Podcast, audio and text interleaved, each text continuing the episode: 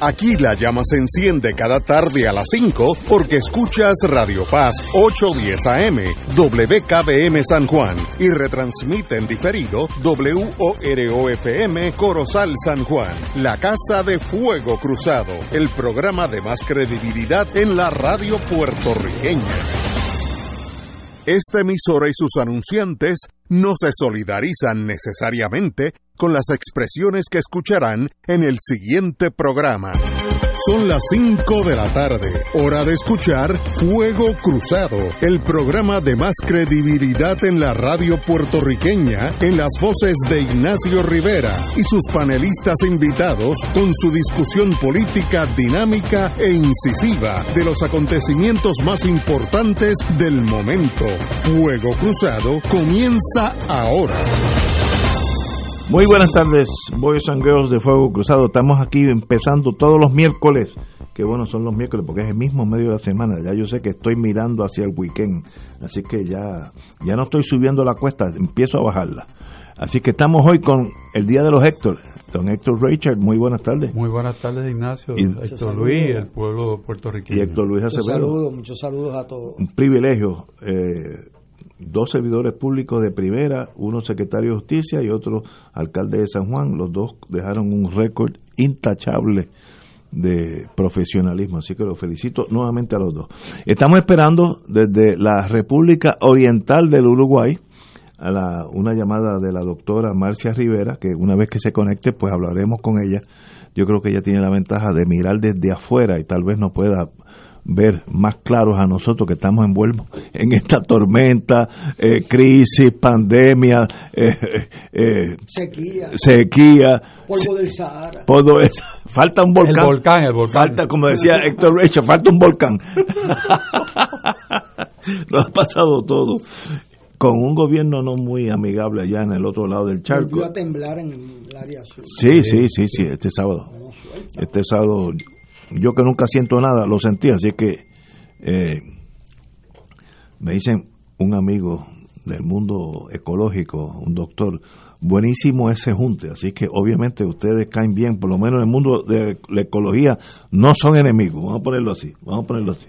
Bueno, incierto el futuro económico de la isla, yo creo que eso es un misnomer, ya eso, eso lo sabíamos nosotros, pero dentro de la noticia hay otra noticia. Eh, de acuerdo con el amigo de estudios técnicos, se me olvida el nombre en este momento, Joaquín Joaquín Villamil. Joaquín Villamil. Villamil, mi amigo Joaquín Villamil, Puerto Rico podría estar recibiendo un total de 14.8 billones eh, en paquetes de estímulos a principios de julio. A principios de julio se habían otor- junio se habían, se habían otorgado un billón eh, más 1. punto billones, 1.1 billones de los cheques de estímulo federal de 1.200 dólares, etcétera, etcétera. Y la incertidumbre es, por lo obvio, una vez que eso pase, cómo vive Puerto Rico con su presupuesto sin esos estímulos eh, de dinero federal por, por esta emergencia. Como dijo el licenciado Fernando Martín un lunes, lo peor que le podría pasar a Puerto Rico es que haya dos o tres años sin una tormenta, sin un terremoto, sin una pandemia, sin nada. Dos o tres años perfectos serían devastadores porque este, este dinero federal que llegaría o que está llegando eh, nos ayuda a por lo menos a aguantar la tormenta. Pero ¿y si no llega? Así que esta noticia, aunque aunque la noticia es positiva de todo este dinero que va o está llegando o va a llegar, el problema que no es dinero eh, que se reproduce año tras año, no es una industria nacional, como dicen en otros países, eh, y sencillamente pues, como dijo Martín, y si un año de esto no sucede nada anormal, tenemos que vivir con nuestro dinero que producimos nosotros, y aquí habría un caos en Puerto Rico. No sé cómo ustedes lo miran. Don Héctor Richard.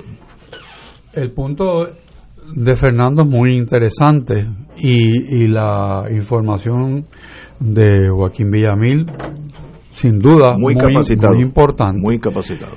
Y esos fondos que llegaron y se distribuyeron a razón de 1.200 dólares por- para muchísimas personas, pues han producido algo que es espe- esperable en una economía de consumo. Y es un consumo absolutamente desmedido Correcto. en la compra de enseres. Llegó un punto que no hay un solo televisor que comprar en Puerto Rico. No hay nada disponible. Y me pregunto yo, esas personas que recibieron ese dinero, que es un estímulo, y no tienen empleo, pues yo creo que el cóctel está servido, porque no va a haber otro paquete de estímulo, por lo menos no se visualiza que eso vaya a suceder. Y en segundo lugar, los cheques de desempleo que en Puerto Rico llegaron al nivel muy superior al empleo que tenían las personas, también se va a acabar. Así es. Quiere decir que de qué va a vivir la población cuando ya ha agotado su dinero. Que eso será en un año Y- o dos. No, septiembre. O, menos, o- o ya mismo. Septiembre. No me diga eso, peor. No, Ignacio, esa es la realidad. No. Septiembre. Entonces, los otros fondos que están dispuestos para Puerto Rico desde María, que no se han podido desembolsar. Oye, esto es increíble. el sistema sigue igual. Nada ha cambiado. ¿Cuántos monitores no hay ya en Puerto Rico de distintos sitios que tienen fondos para distribuir o para construir o para mejorar que no se desembolsan? Entonces, es la idea de que, bueno, este, mi familia tenía dinero y está en España y no lo puedo tener en Puerto Rico. O sea, ¿de qué me vale a mí si yo tengo hambre aquí que el dinero esté en otro sitio? Pues soy un, un rico de esperanza, pero no en realidad. Y Puerto Rico está ahí en ese mismo ojo de huracán. O sea, eso no ha cambiado. Al contrario. Entonces, la realidad que es que esos fondos vienen para ayudar a la gente, si la gente los consume, pues como no es un ingreso recurrente, pues entonces se convierte en cada uno de esos hogares en pequeños estados libres asociados.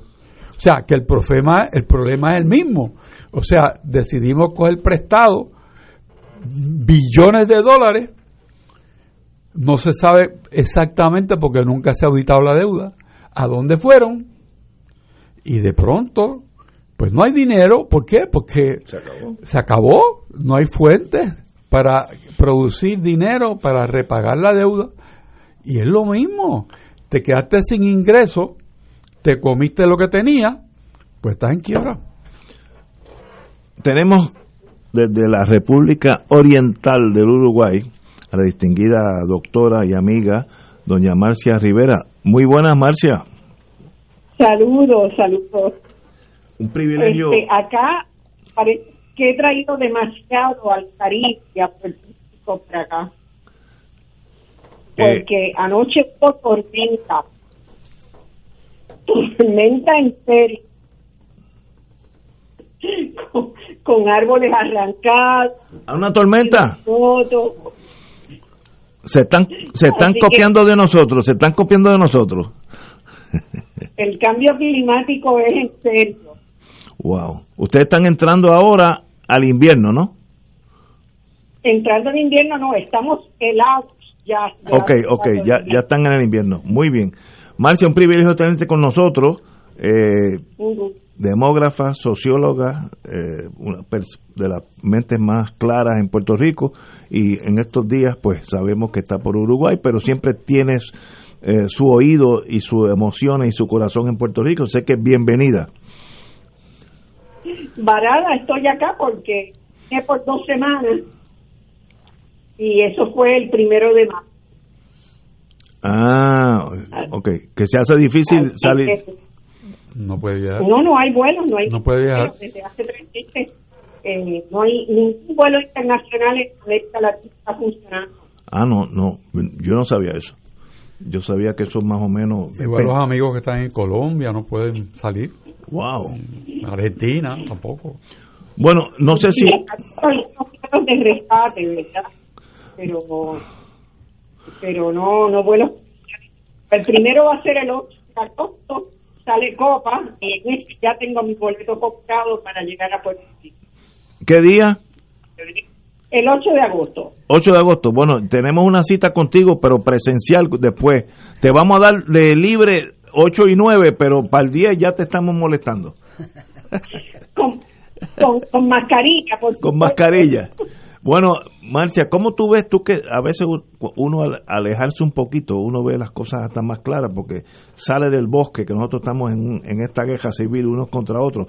¿Cómo tú ves el, el futuro de Puerto Rico, el, la economía de Puerto Rico, la pandemia, el dinero federal que está llegando, Sistema electoral. el sistema electoral que por ahí viene? ¿Cómo tú ves? Tómate tu tiempo, porque tiempo en, en este programa y demás. ¿Cómo tú ves Puerto Rico de la perspectiva que tú empieces, la, la que tú desees? Bueno, mira, yo creo que primero quiero decir que los problemas que estamos pasando en Puerto Rico no son nuevos, ¿verdad? El tema de la deuda, el primer informe que salió advirtiendo de que la deuda iba a ser es de 1975, hace unos cuantos años. Pero nosotros eh, seguimos aplazando, hacemos de la vista larga, no queremos complicar la vida, queremos tomarlo suave. Y pues nos reclamamos, activamos, no cambiamos los gobernantes que estuvieron tomando duda ilimitadamente. No reclamamos por funcionarios, algunos de los cuales estaban en la, en la Junta de Control Fiscal, autorizaron que se dando préstamos sin, sin, ¿verdad? Sin ajustarnos la correa. Eh, tampoco tomamos medidas cuando se veía que íbamos a enfrentar problemas de alimentación, cada vez aumentaban las, las importaciones de alimentos. Tampoco tomamos medidas, vimos que se permitía la construcción o, o, o no se hacía nada cuando había construcciones en zonas inundables, en áreas vulnerables. No tomamos medidas cuando eh, año tras año las estadísticas evidenciaban que los pobres se hacían más pobres, los muy ricos se hacían cada vez más ricos y la distancia social aumentaba.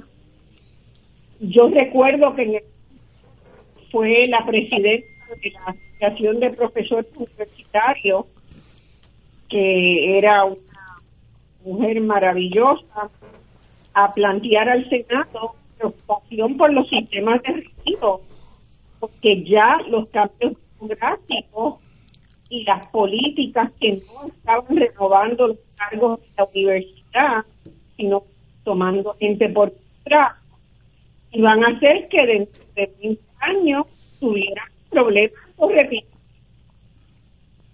Ma- Marcia, pero eh, tampoco mucho, entrecortado. ¿verdad? Marcia, estás entrando cortada, no sé si estás en un sitio difícil o, o tal vez si caminas un Fíjate poco. que no sé qué pasa, porque yo siempre uso este sistema y me funciona muy bien. No, no, no te, eh, no te me estamos... están escuchando, ustedes me escuchan. Pero entras A ver, entrecortada. eh, yo por la respiración y ahora está mejor. Ok, continúa ahora.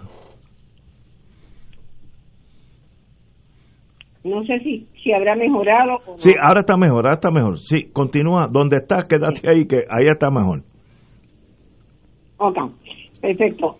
Eh, bueno, eh, entonces lo que estaba diciendo era que realmente siempre en Puerto Rico, desde mediados de los 70, empezaron a presentar los problemas que hoy han hecho excepción. La gente miró para el lado, miraron para el lado tras gobiernos, miró para el lado la gente que nos reclamó más y los que lograron enchufarse alguna de alguna manera a esos, esos desvíos de fondos que decían también se quedaron callados. Hoy todos tenemos que pagar eso. Ese es nuestro problema grande. Así que es duro, es difícil.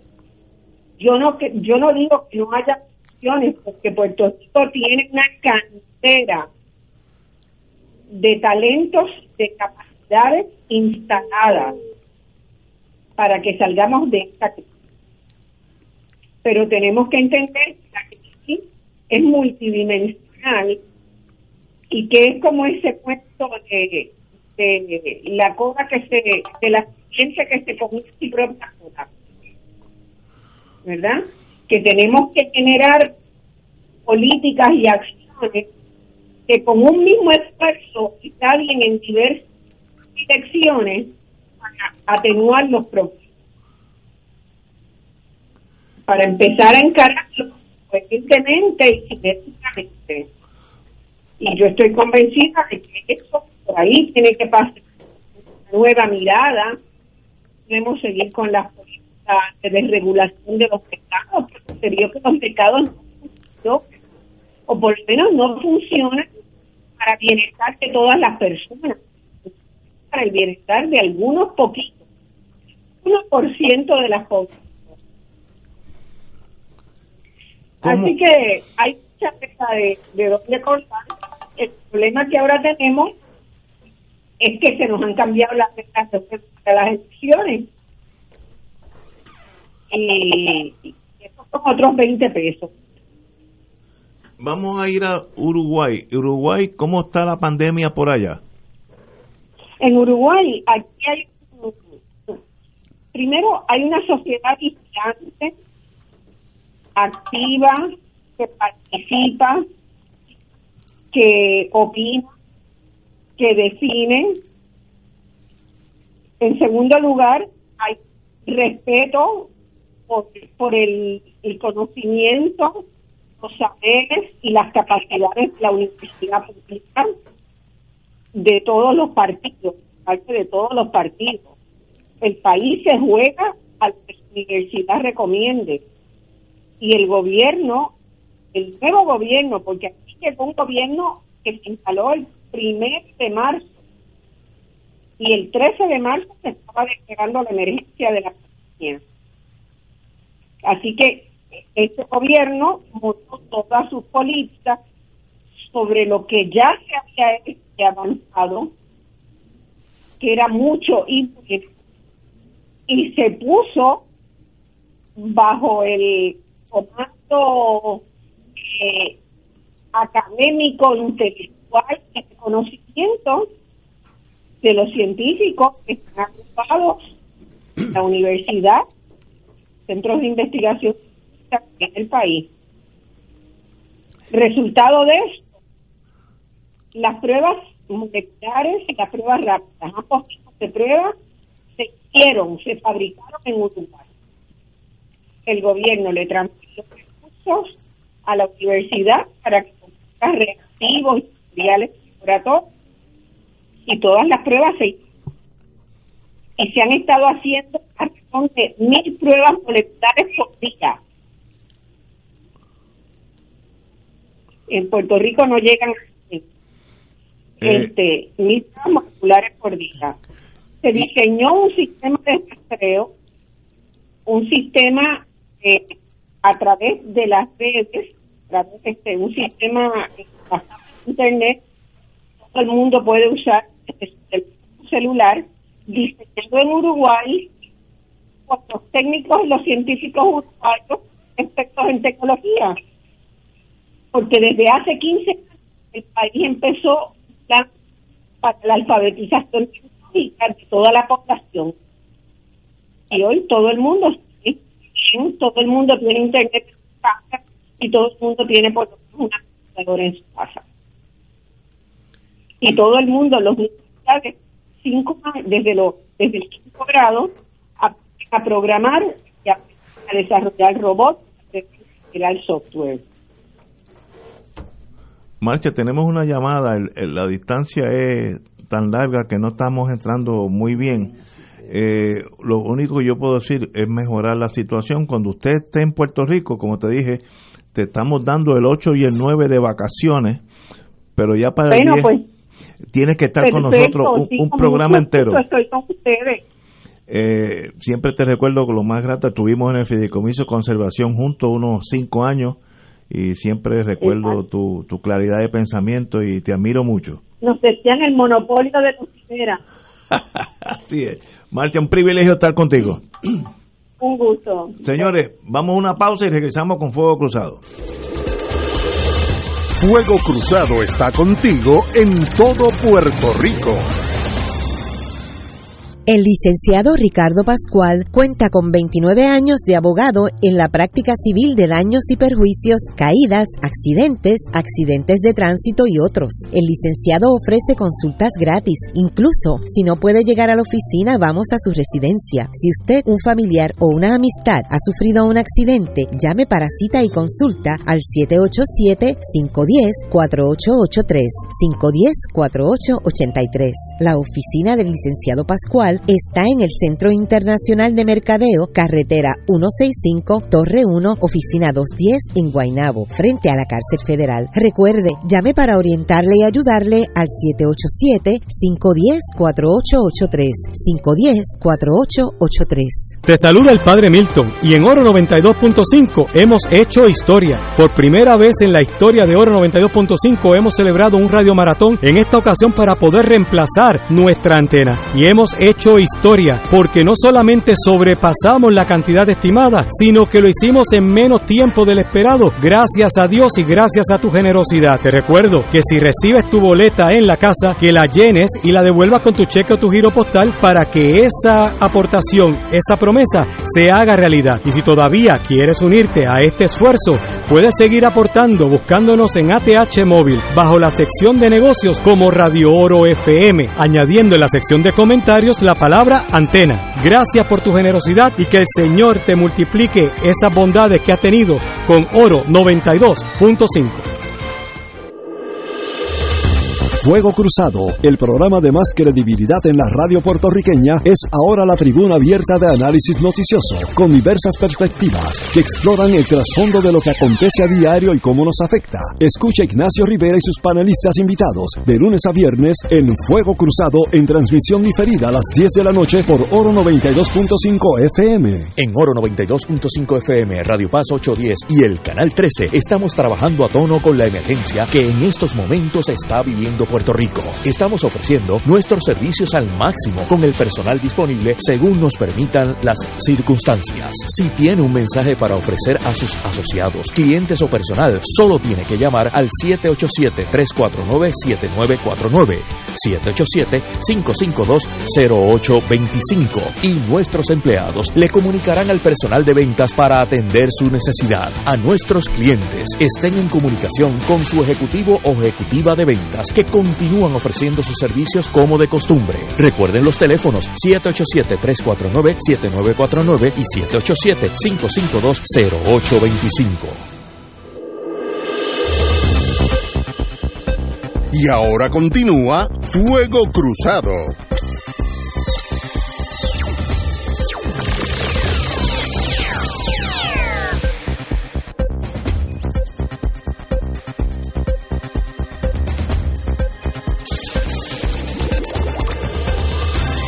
Amigos y amigas, regresamos. Ya tengo un contrato firmado con doña Marcia Rivera, mi querida amiga, la doctora Marcia Rivera.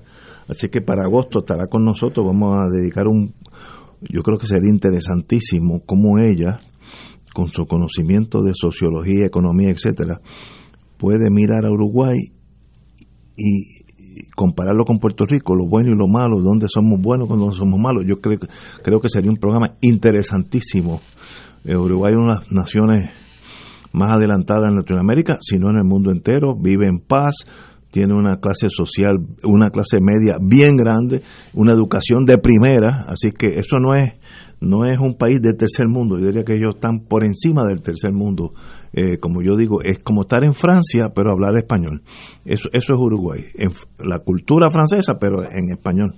Así que pronto estar aquí, verdad que me, me encariñé con ella cuando tuvimos el fideicomiso de conservación juntos y ahora el destino nos ha separado. Ella está por allá lejísimo, como a siete u ocho horas en jet desde Panamá, que es la conexión, así que espero tenerla aquí. Empezamos hay programas con incierto futuro económico de, la isla. Estamos hablando el, eh, del, de los millones, 14.8 billones en paquetes de estímulo que están entrando a la isla, etcétera, etcétera. Y uno dice, bueno, pues si eso, todo ese dinero entra a Puerto Rico, es imposible que estemos mal. Y, no, y eso no es cierto. Eso no es verdad. Todavía las frustraciones por cobrar el dinero del desempleo me consta porque me han llamado la gente que quiere que digan cosas aquí, a veces hasta emocionalmente bien cargadas, porque no le llega el dinero y llegan a las 3 de la mañana y dicen que no pueden atender. Una, una cosa bizantina, parece que es un país de octavo nivel, pero eso está pasando. Hoy, en el, al otro extremo de la economía, Plaza Las Américas y Plaza del Caribe anuncian cierre de varias tiendas dentro de esos centros, así que no estamos hablando ya a nivel del cafetín donde yo voy allá por el viejo San Juan, sino estamos hablando ya de Plaza Las Américas. En, Plaza Las Américas cierra Bose, B-O-S-E, Magritte Chocolatier, obviamente deben hacer unos chocolates lo más buenos, Atypical Living y Microsoft. Por su parte, en, Ponce, eh, en Plaza del Caribe, va a cerrar Playero y Adidas. Eh, sencillamente, eso demuestra que la economía está languideciendo. Aquellos que digan que las cosas van a mejorar, yo estoy seguro que van a mejorar, pero en este momento no están mejorando. En este momento están, estamos en una fase crítica, a pesar de los puertorriqueños que nosotros vivimos como una cápsula del tiempo y la gente sigue viviendo como si nada hubiera pasado. A mí se me dañó un televisor hace tres semanas. Fui al PX, me dijeron, mire, aquí está todo vendido. Como que yo quiero un televisor. O sea, yo no voy a comprar ocho televisores, yo quiero uno, uno, pequeñito, grande. Pues mire, le podemos dar ese que está en la pared, sin caja y sin nada, así, con los cables guindándole, porque es el que enseñan en los sitios le, le, bajamos 10%, démelo, lo bajé de la pared, en casa está. ¿Cómo es que en, esta pandemia y esta estrechez económica, este cierre de la economía, cero turismo, se acabaron los televisores? Pues como decía Héctor Richard, algo está pasando aquí que yo no entiendo. Héctor, vuelve, ayúdame, clarifícame. Bueno, los fondos, los fondos que se han recibido de 1.200 dólares, más el desempleo que, son que supera, supera los sueldos de la semana. Pues el cóctel para que la economía de consumo se dispare. Pero, el pero bien subrayado, que pasa en septiembre. O sea, eso se acaba. Entonces, la gente, ¿qué va a hacer? esos televisores, esos automóviles que también se han comprado, son a plazos. en estos días se vendió un BMW, pero no son de son a plazos. Y entonces, ¿qué pasa con esos plazos? Un amigo mío que es abogado, pero es comerciante de mente, me dijo, si yo fuera tú, me está hablando a mí, cógete el cursito de quiebra para el año que viene y te vas a saltar palabras. Yo, yo, yo nunca he tomado un curso de quiebra, así que ni, ni lo comprendo ni voy a estar en ese mundo. Pero un, un abogado me dijo, mira, ahí es para el año que viene. Ay Dios, vamos a una pausa y continuamos con Héctor Luis Acevedo.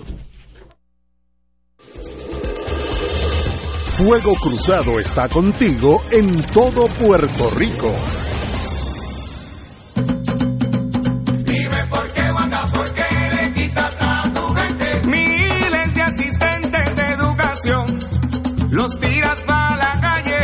eso sí que está cañón. Dime por qué, Wanda, por qué le quitas a tu gente. Y los pobres conserjes no tienen nada. Tú se lo diste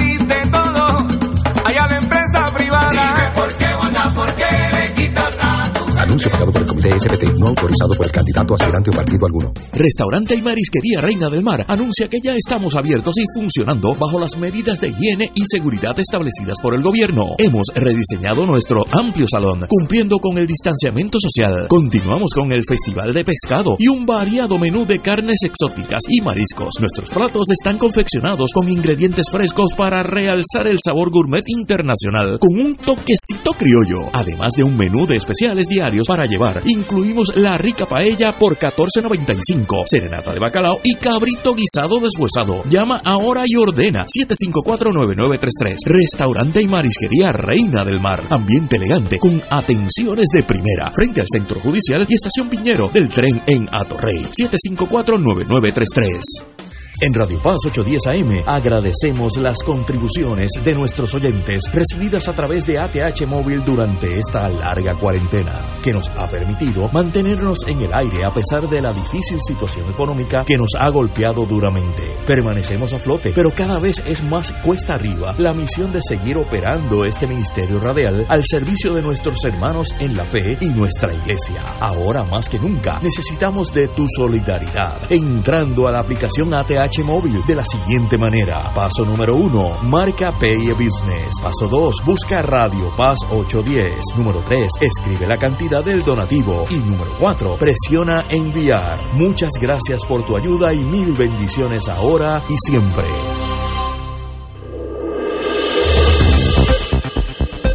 Y ahora continúa Fuego Cruzado.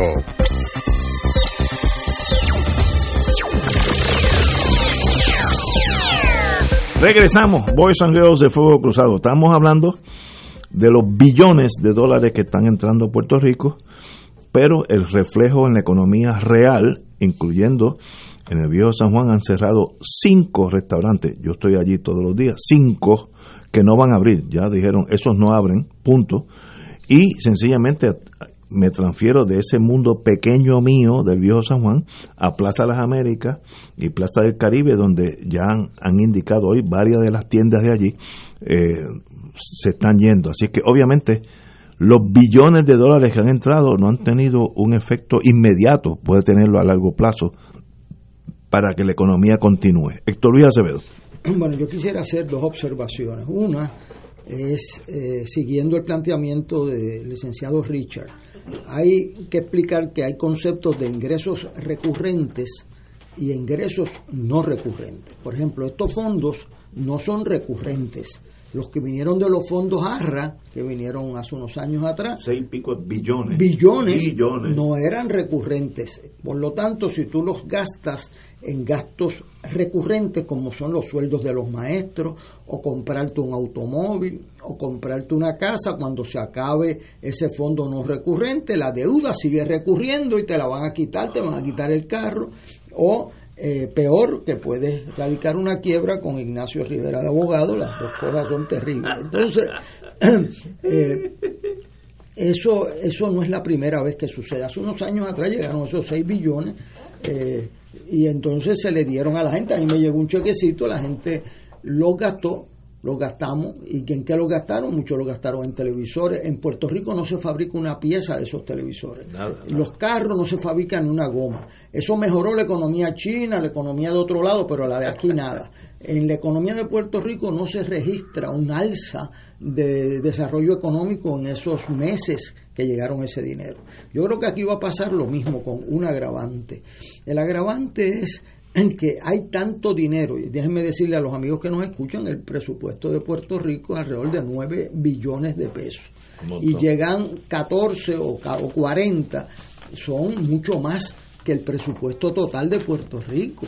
Eso hay un precedente en 1944 cuando Ignacio jugaba pequeñas ligas. yo tenía dos años. Este, ya, ya, estaba causando problemas. Ya estaba causando problemas. Los submarinos alemanes empezaron. Estaban dando bandazos por ahí. yo vi el mapa de donde los eh, localizaron. Empezaron a hundir a todos los cargamentos de whisky que venían de Escocia a Estados Unidos. Eso produjo que se explotara la industria del ron en Puerto Rico y se enviaran eh, todo lo que se hacía en Puerto Rico. Los impuestos del ron sumaron en el 1944 64 millones de dólares y el presupuesto general de Puerto Rico eran 52. Cuando llegó ese cheque de 64, el gobernador era Tolbert, Muñoz Marín era presidente del Senado, y pudieron haber dicho lo que yo supongo que dirían hoy, vamos a darlo aquí en aumento de sueldo, vamos a darlo en, en todas las, o sea, en todo lo que podamos. Ellos decidieron meter, como eran fondos no recurrentes, meterlos en gastos no recurrentes, escuelas, represas, eh, alcantarillado, sistemas de transportación, etcétera. El resultado de eso es que en el año 45 se redujo a 32 millones de dólares porque ya Alemania estaba perdiendo la guerra y empezaron a venir algunos cargamentos de whisky escocés. Y cuando llegó Piñero a la gobernación, eh, que él esperaba encontrar 30 millones de dólares, en ese momento era un montón de chavos, encontró 2.5. ¿Por qué no tuvo que votar un empleado público? porque como no los habían gastado en empleados, en fondos recurrentes, en gastos recurrentes, pues no tuvieron que votar a nadie porque usted hizo una represa, hizo una carretera, hizo el puerto X, no lo va a hacer de nuevo. Así que eso es la lección que tenemos de nuestros maestros. ¿Qué pasó aquí hace unos años? Pues ese dinero vino y se gastó en consumo no mejoró la economía y cuando vino septiembre, como dice Héctor, se acabó, pues entonces usted ya no va a tener ese dinero. Ahora estamos a punto, lo mismo, a punto de hacerlo peor en el sentido de que el dinero es tanto que no ha habido capacidad de gastarlo y de gastarlo para la gente que más lo necesita, lo cual a mí me da un dolor en el pecho. Y salió Aquí salió la semana pasada un titular de primera hora que decía que no se había construido una sola casa, una, una casa. La semana pasada salió eso. Una casa con los chavos en el banco, que eso es lo peor porque si tú no lo tuvieras, como me dijo un amigo mío de otro país, mire, si yo cogiera esos chavos es otra cosa, pero teniendo los chavos en el banco no, no han construido una sola casa para los que tienen techos azules, este, una carpa azul sobre su, familia todavía. Y eso demuestra la incapacidad de nosotros usar ese dinero para cosas que sí producen efecto económico, porque la construcción de vivienda, la construcción de salones, alcantarillado, la obra permanente en infraestructura, sí crea desarrollo económico. La, compra de productos de consumo, un televisor, un, un audio, eso no crea eh, eh, desarrollo económico, eso ayuda quizás al dependiente de una tienda, al gerente, pero al país como tal, al que ayuda mucho es al que lo fabrica en China o en donde lo fabrica. Así que yo por ese lado quiero decir que tenemos que desarrollar la capacidad, y se lo dijimos aquí sentada a la señora Yaresco, Puerto Rico tiene que hacer su inversión estratégica por ejemplo, aquí se le señaló a ella que una inversión estratégica y algunos candidatos a gobernador era invertir en bajar el costo de energía con energías renovables, porque la energía del sol es gratis, lo que cuesta bien caro es la infraestructura para capturar y retener esa energía del sol. La inversión. la inversión y esos billones en el banco que tenemos, si se usan para una inversión en infraestructura, nos hace viable el establecimiento de fábricas. Pues yo quiero decirle a los amigos que nos escuchan que el profesor Villamil produjo una estadística devastadora donde el costo de la energía de Puerto Rico era tres veces más cara que en, Estados Unidos y en otros lugares. Entonces, si tú tienes una fábrica que va a usar siete días a la semana, 24 horas al día, energía, eso me lo decía a mí la gerente de una fábrica en Barceloneta, mire, yo voy ganando nuevos productos a todo lo que da hasta que llego el costo de energía y ahí me sacan de carrera porque yo tengo un costo exorbitante de energía. Si nosotros dirigimos esta inversión de dinero, que tenemos el dinero en el banco, de manera estratégica para el futuro del país en infraestructura de energía, para que podamos estar competitivos en atraer fábricas, porque hoy por hoy ese es el renglón que mata eh, muchas de las fábricas en Puerto Rico. Lo otro el, el terrible eh, señalamiento que ha hecho el presidente Trump y el gobierno federal de corrupción en Puerto Rico y nos han puesto una bandera eh, terrible ¿Sabes cuántos monitores tenemos? Uno en instrucción, otro en vivienda, otro en... Esos monitores tienen que justificar su existencia. ¿Y cómo la justifican? Yo voy a aprobar cada gasto. Entonces, eso se vuelve un tapón eh, entonces nuestra gente necesitando ese dinero en la calle, la economía necesitándolo para motivar y, y que no se eh, colapsen, porque déjeme decirle lo siguiente, ¿por qué un restaurante cierra? Pues porque no tiene con qué pagar la, renta, tiene empleados, los empleados se le van, la electricidad, este, la electricidad entonces pierde los clientes, eh, o sea, y entonces pues las tiendas, olvídate, Aquí yo creo que el amigo tuyo sabe más que nosotros y te dijo, corche de un cosito de quiebra, porque aquí van a haber muchos negocios dedicados al consumo que van a tener problemas. Eso no hay que ser un genio de economía. Así que aquí hay que actuar rápido. Eh, también pues yo a veces, claro, la gobernadora se busca un problema el sábado antipasado, eh, que lo predijimos aquí y un problema de credibilidad y ese es bien eso no se vende en Walgreens ¿sabes? usted va allí y pide dos onzas dos, dos libras de credibilidad le dicen siga por ahí para adelante a ver dónde lo consigue aquí no se vende eso pero ella tiene un serio problema que heredado en parte y es que no tiene gabinete. O sea o sea dónde está ese gabinete nosotros hemos estado aquí hablando de que dónde estaban los comedores escolares y los niños con hambre solo hablamos en marzo de este año Estamos en, junio, pues tardaron hasta tres meses los niños pasando. El de la Guardia Nacional, dejando pasar, como dijo Manuel Sidre, a la gente le preguntan, ¿usted quiere hacerse la prueba cuando viene a Puerto Rico? Hasta el día de ayer, compadre los muertos que ha habido en Puerto Rico en el último mes casi todos son por personas que trajeron el virus de afuera y no y no lo probaron en el aeropuerto. Y la secretaria de justicia dijo que había el poder porque lo hay. Si se, si, si se eh, viajar es un privilegio no es un derecho. Eh, y usted no puede decirle que usted no se va a chequear las maletas ni que se va a, a pasar el monitor de metales ni puede entrar sin la prueba. Entonces ayer el último día del mes de junio es que venimos a requerir que si usted viene a Puerto Rico o trae una prueba negativa o no viene o, se la hace en el aeropuerto, pero, o sea, no hay derecho de uno contaminar a otros seres humanos.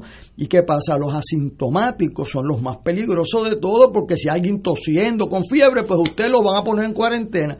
Pero la mitad de los pacientes, el 60-50% de los pacientes no tienen síntomas.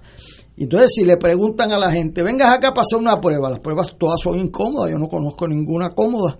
Y entonces, pues siguen por ahí y después las familias en Ciales, en Canóvanas, que vienen a atender los familiares. Entonces, los familiares con graves problemas. Los muertos casi todos han sido por ese tipo de acción. O sea que hay un problema de, de, de staff, de gobierno, es significativo. Yo vi esa muchacha haciendo fila en el centro de convenciones a las 2 de la mañana. No, no, no, eso rompe el corazón. A las 2 de la mañana, muchachita de atillo. Sí, sí. Y, y yo, se me fue el alma del cuerpo. Y ella decía allí, mire, primero son decenas de miles de personas, entonces dan 300 turnos por día. No, si, si, tú tienes 10 mil personas a 300 turnos por día, tú, tú llegas a Navidades eh, porque se sigue complicando la situación económica. Y ella dijo allí, yo vine aquí, estoy desde las 2 de la mañana y cuando llegaron de mí se acabaron los turnos. Y eso ella decía en televisión, ¿y qué yo hago ahora? Yo tengo una nena chiquita que me la traje para acá. ¿Qué yo hago ahora? Eh, yo nunca había visto a Ignacio con mucho coraje, excepto en un programa aquí cuando habló del desempleo. ¿Usted recuerda? ¿Cómo no? Este, que dijo que dijo algo que a mí me impactó mucho. Dijo, mire, señora secretaria del Trabajo, la persona que yo le llevo un dinerito ayer es mejor ser humano que usted y que yo. Eso, eh, y, es, cierto, y me reafirmo. Y eso, eso es eh, bien doloroso y bien peligroso para un país, porque los países se distinguen, se definen, su cultura por su nivel de compasión, por su nivel de ayuda efectiva a los más vulnerables, no es a los ricos, no es a los... Entonces, pues nosotros estamos sin darle casa a los que tienen techos azules, con los chavos en el banco, porque si uno no los tuviera, no podemos dar los turnos de desempleo, bendito sea Dios. Eh, o sea, no hacemos la prueba en el aeropuerto. Eso no es porque vino, eso no lo mandó, como dice un amigo mío, le echale culpa a los americanos de todo. No tiene que ver con los americanos. Eso tiene que ver con nosotros. Igual que los 3.000 muertos de María, eso no se le murieron a Trump nada, se nos murieron a nosotros. Y entonces nosotros estamos en la de echarle la culpa al que pase por la esquina. No, no, Vamos a poner nuestra casa en orden. Puerto Rico fue ejemplo de cómo usar su presupuesto. Se creó un país, nos abrieron las oportunidades de estudiar universidad con una educación de calidad. Yo vengo de escuela pública, yo fui a la Universidad de Puerto Rico. Cuando estudiaba mi mamá eran 5.500 estudiantes universitarios en todo Puerto Rico. 5.000 en la YUPI y 500 en San Germán. Hoy hay un cuarto de millón de estudiantes. O sea, nos abrieron las oportunidades, pero nosotros tenemos que batallar. ¿Y cómo es posible lo que señala? Con eso voy a terminar. A mí hace ya unos años atrás me llamó el director de la Oficina de Gerencia y Presupuesto, Luis Cruz, y me dice, venga acá que tengo una encomienda del gobernador García Padilla. Yo, yo con presupuesto pues nunca ha sido muy fuerte y yo voy para allá un sábado. Entonces me dice, mire, aquí está el listado de las escuelas que vamos a cerrar y el, listado de las escuelas que vamos a abrir. Este, y el gobernador me pidió que lo consultara usted. A mí, bueno, porque a tener una discusión sobre educación fuerte en la Junta de Gobierno, bien fuerte. Entonces, pues yo empiezo y le digo, búscate los resultados de admisión a la universidad y las pruebas puertorriqueñas de cada una de esas escuelas. Entonces yo veía a este señor director de presupuesto, eh, gerente el sábado por la mañana, que cada vez que le traía unos resultados hacía un gesto este como si o sea incómodo o sea como un golpe o como si lo estuvieran pellizcando yo, yo bueno sabía que tiene alergia a algo pero cada vez le, le, daba cuando le traía un resultado yo me doy cuenta y yo le digo oiga don Luis Cruz no, no me diga que estamos cerrando las mejores escuelas y consolidando en las peores. Eso era lo que íbamos a hacer. Entonces yo le dije, eso es un crimen contra los niños en Puerto Rico y con los, contra los maestros y los directores de escuela que se matan porque los estudiantes pasen sus exámenes y los preparen, etcétera. ¿Cómo los vas a consolidar sin un elemento de, de, de, cualidad, de, ver que los mejores maestros, los mejores directores los premias y no los castigas? Entonces, pues eso paró eso. Después cuando vino el gobierno de don Ricardo Rosello, que ganó con, eh, las elecciones en Puerto Rico, yo me encontré un joven que iba a ser ayudante de él. Este, vino a que le firmara el libro de gobierno de Puerto Rico y yo se lo firmé con mucho gusto y le dije, mira, esto de cerrar las escuelas es sumamente peligroso. Tienen que añadirle a la fórmula no solamente el dinero, y la, sino la, los resultados para que no cierres las buenas y los consolides en las malas. Y me dijo que eso es importante. Me dio el teléfono de la secretaria, yo la llamé y nunca me contestó. Y cerraron así. Esta semana hay un estudio en el periódico El Nuevo Día que revela lo que yo había visto, no había que ser un genio, ni ir a Harvard, ni, ir a Columbia, donde fue mi mamá, era eh, que los niños de las escuelas consolidadas han bajado las notas. Pues claro, si los consolidaste en las más grandes que normalmente este, tienen mejores resultados, o sea que hemos castigado a los más pobres, Ignacio. o sea, a los que más necesitan. Las mejores escuelas tienen que ir para los que más la necesitan, porque los hijos nuestros, si no tienen un buen maestro, tu mamá, tu mamá, tu esposa tiene computadora, los va, pero el muchacho que está del caserío, de la placela, de, de, de, de playita, pues necesita que la escuela es la salvación. Fue la salvación nuestra y entonces tú tienes que tener las mejores escuelas para los que más la necesitan. Pues el resultado del cierre, dice eh, Caraballo esta semana, es que los que más la necesitaban los pusimos bajando las notas. Y, y eso me duele mucho porque nosotros no tenemos derecho a hacerle eso a los niños de Puerto Rico. Para eso es la estrategia, para eso es el secretario, el gobernador. Esos niños no tienen voz en el gobierno para eso es el gobernador y tiene que pelear con la burocracia, pues que pelee. Tiene que pelear con quien tenga, con la Junta Fiscal, pues que pelee con la Junta Fiscal por los niños de Puerto Rico. Pero cómo va a cerrar las escuelas buenas y consolidarlo en las menos buenas? Pues eso es el resultado, eso no fue una teoría. Ahí está, búsquelo primera plana del nuevo día esta semana. O sea, nosotros tenemos que aprender de los errores y aprender rápido porque se nos está yendo el país en algo que señaló Marcia Rivera en su informe de desarrollo humano. La desigualdad en Puerto Rico está aumentando. Correcto. Y, y con ese resultado de las escuelas, ¿cuál es el resultado de eso? Pues que va a aumentar. Hoy los niños que estudian en San José, en San Ignacio, en María Reina, todos esos cogieron clases este trimestre pasado, este semestre, con todos los temblores, con toda la pandemia, y los niños de escuela pública no cogieron clases y le van a dar el mismo título y después me llegan a mi, a mi salón y los de la nota regular de la escuela privada tienen más oportunidades que la buena nota de la pública porque estudiaron menos y eso es una injusticia que ofende nuestros las esencias puertorriqueñas y no puede ser. Estoy totalmente de acuerdo con su señoría. Don Héctor Richard. La posición de Héctor Luis yo creo que es la posición racional. Obvio. Que no, no tiene por qué discutirse.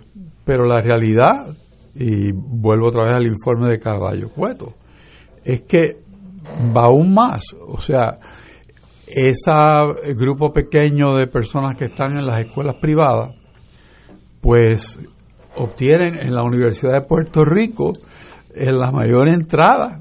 ¿Por qué? Porque tienen mejor preparación. Y entonces el, Estado eh, está haciéndolo al revés. O sea, se supone que tú levantes zapata arriba al ser humano. Seguro. ¿Verdad? Es como, es como debe ser.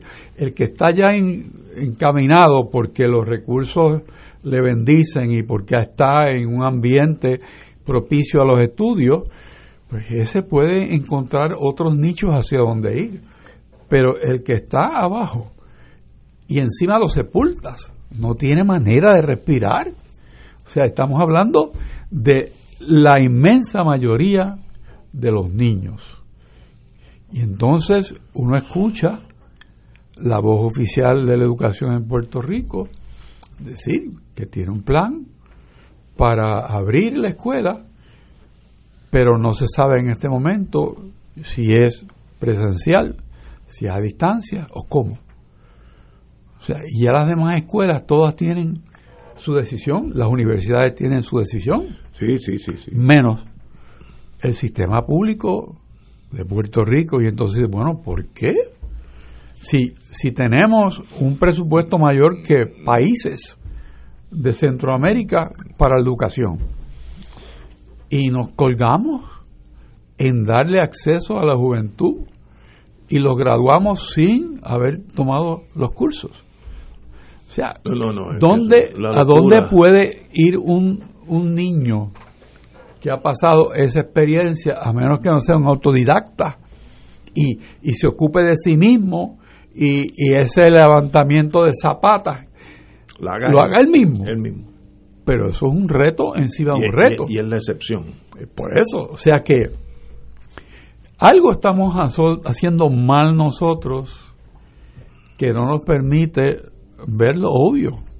Porque estamos hablando de cosas obvias. No estamos hablando de excepciones. Estamos hablando de que si tú comes, te alimentas. Si no comes, no te alimentas. Si tú no estudias, pues no aprendes. O sea, es tan sencillo como eso. Lo que... no, no, no, no permite análisis. Gallicé estaría dando vuelta aquí en este No, no, Gallicé. yo me he dado cuenta, yo practico el derecho criminal y es sorprendente y es trágico el analfabetismo en jóvenes que uno lo mira, son bonitos, jovencitos, bien cuidados, etcétera, de, la de la estrata pobre de Puerto Rico, se meten en el problema que sea, a veces muy serio, a veces una sanganá. Y cuando yo digo, mira, vente aquí al lado mío, léeme esto, para que lean el delito, no pueden leerlo, analfabetos en Puerto Rico, ahora, ahora mismo. Fírmate aquí y tú notas cuando un analfabeta firma, eh, se le hace bien difícil, es un trabajo. Lo hacen, pero sale la letra malísima. Y con tantos billones que metemos en educación, hay analfabetos choretos. Y digo, ¿y dónde se ha ido ese dinero? Bueno, ¿En ¿Dónde?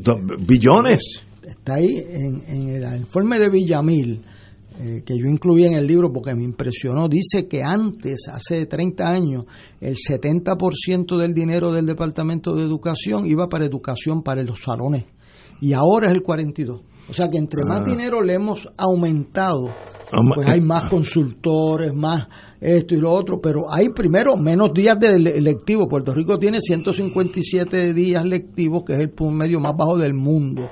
Y me dijo una maestra de la Central, se equivocó, licenciado, son 155. Y yo le digo, ¿por qué? Pues porque en los 157 está el día del comedor escolar y negociaron en el convenio eh, colectivo que lo van a tener libres la gente del, comedor escolar. Y los maestros venimos, pero los estudiantes no, porque no se les da comida en el comedor y los directores dicen que no vengan. Y el día del maestro se dan una o dos clases como mucho porque hay actividades para los maestros, así que son 155. Ahora usted reste. ¿Y qué pasa?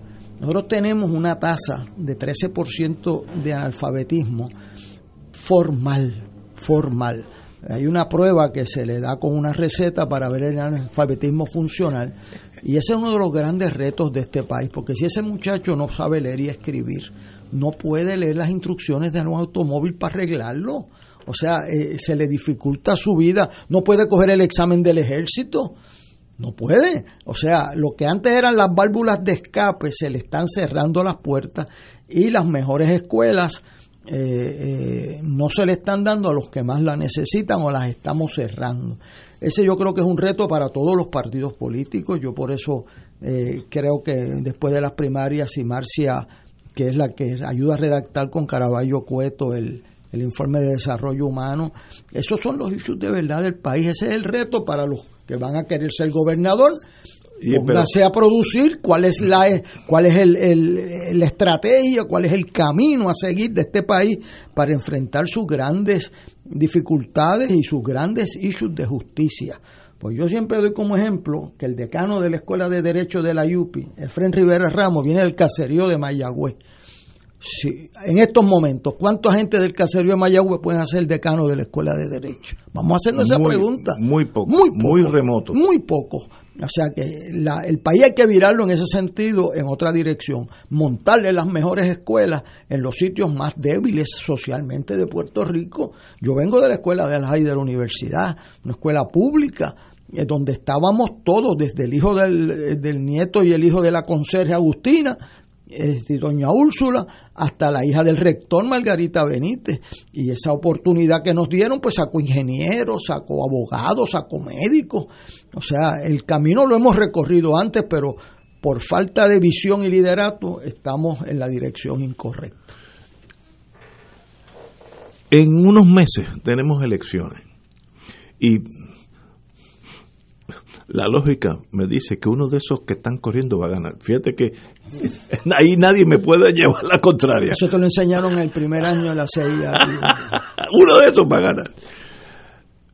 En el, en, el momento que estamos, ustedes ven en esos futuros gobernadores o gobernadoras de Puerto Rico ese enfoque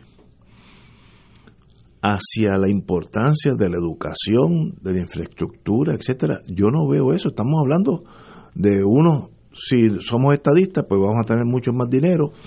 El otro va a decir, el, el, Partido Popular es el mejor de los dos mundos y la, independencia, pues que no tiene posibilidad de ganar las elecciones, va a decir, bueno, cuando estemos solos arreglamos el sistema. Pero el que va a ganar, ¿qué va a hacer con la educación? En inteligencia se aprende. Si, yo, si a mí me monta un avión y yo quiero hacer un reporte sobre el Congo, yo, pues yo no voy a estar allí y empezar a, educarme. Te decían, mira cómo esa nación educas la gente pobre. Esa es una radiografía de la nación. Si tú vas a Finlandia, aunque vengas de la luna, tú vas a notar que la prioridad de la educación pública primaria es de excelencia extrema. Pues eso es Finlandia. Mira, mi hijo enseñó en Japón.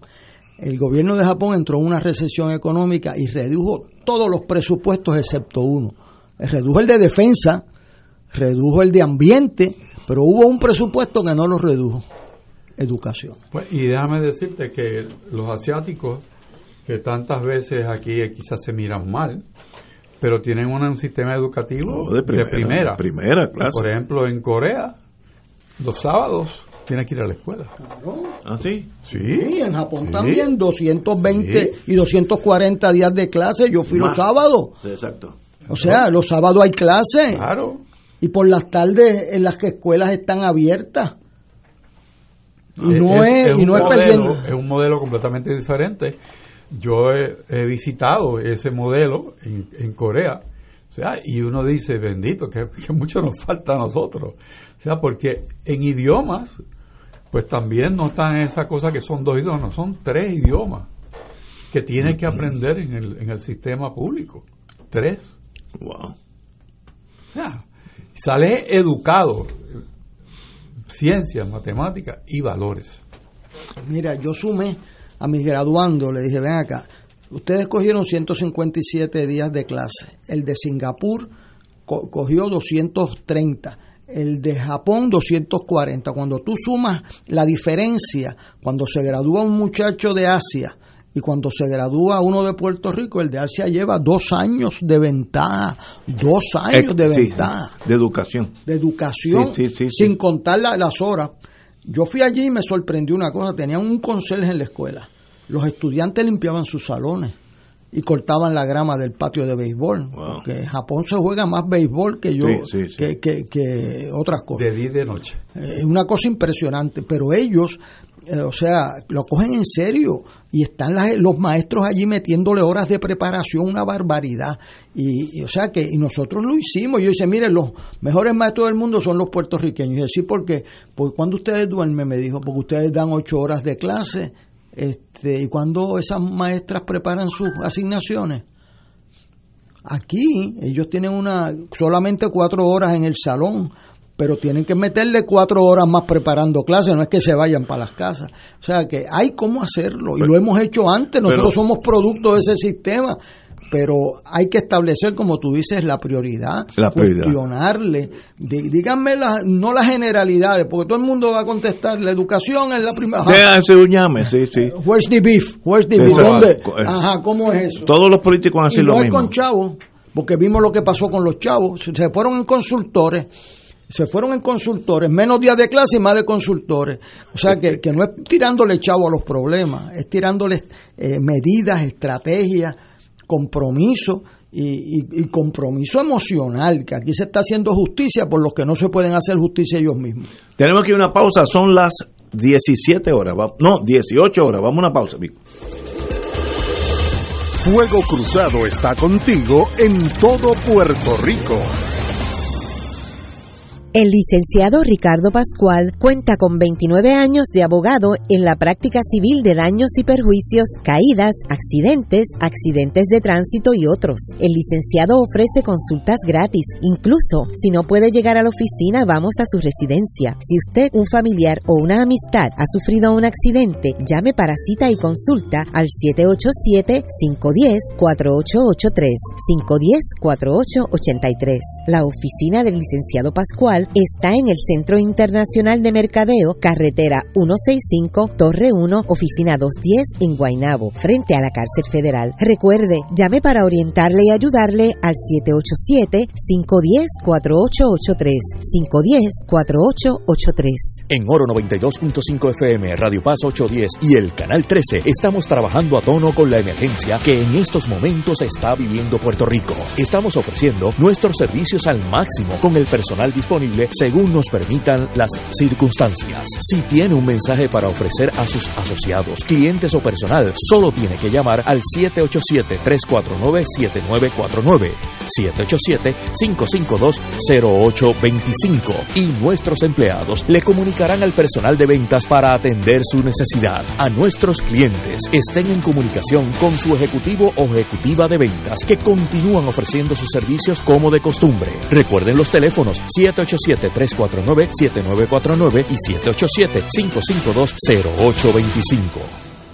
Radio Paz te ofrece el mejor motivo para levantarte temprano y disfrutar el comienzo de un nuevo día de lunes a viernes con Enrique Liboy y Radio Paz en la mañana. La dosis perfecta de noticias, deportes y éxitos musicales de todos los tiempos, humor y curiosidades, calendario de actividades y tus peticiones musicales por el 787-300-4982. Conéctate con el 810 AM de lunes a viernes con Enrique Liboy y Radio Paz en la mañana.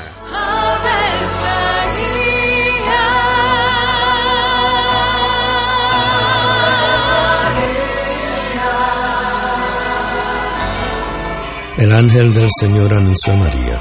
Y ella concibió por obra del Espíritu Santo. Dios te salve María, llena eres de gracia, el Señor es contigo. Bendita tú eres entre todas las mujeres, y bendito es el fruto de tu vientre Jesús. Santa María, Madre de Dios, ruega por nosotros pecadores, ahora y en la hora de nuestra muerte. Amén. He aquí la esclava del Señor. Hágase en mí según tu palabra. Dios te salve María, llena eres de gracia, el Señor es contigo. Bendita tú eres entre todas las mujeres, y bendito es el fruto de tu vientre Jesús. Santa María, Madre de Dios, ruega por nosotros pecadores, Y el Verbo se hizo carne. Y habitó entre nosotros. Dios te salve María, llena eres de gracia, el Señor es contigo. Bendita tú eres entre todas las mujeres, y bendito es el fruto de tu vientre Jesús. Santa María, Madre de Dios, ruega por nosotros pecadores, ahora y en la hora de nuestra muerte. Amén. Ruega por nosotros, Santa Madre de Dios. Para que seamos dignos de alcanzar las promesas de nuestro Señor Jesucristo. Oremos. Derrama, Señor, tu gracia sobre nosotros, que por el anuncio del ángel hemos conocido la encarnación de tu Hijo, para que lleguemos por su pasión y su cruz a la gloria de la resurrección, por Jesucristo nuestro Señor. Amén. Gloria al Padre, al Hijo y al Espíritu Santo. Como era un principio, ahora y siempre, por los siglos de los siglos. Amén. Un club rotario es casa de jóvenes y adultos, de hombres y mujeres, que comparten y viven los deseos de servir a los demás en un ambiente socialmente sano y productivo. Mensaje del Club Rotario de Río Piedras.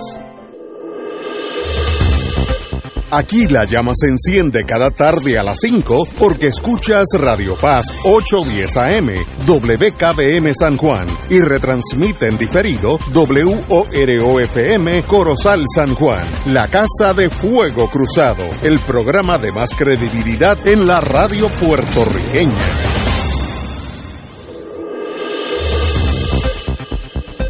Y ahora continúa Fuego Cruzado.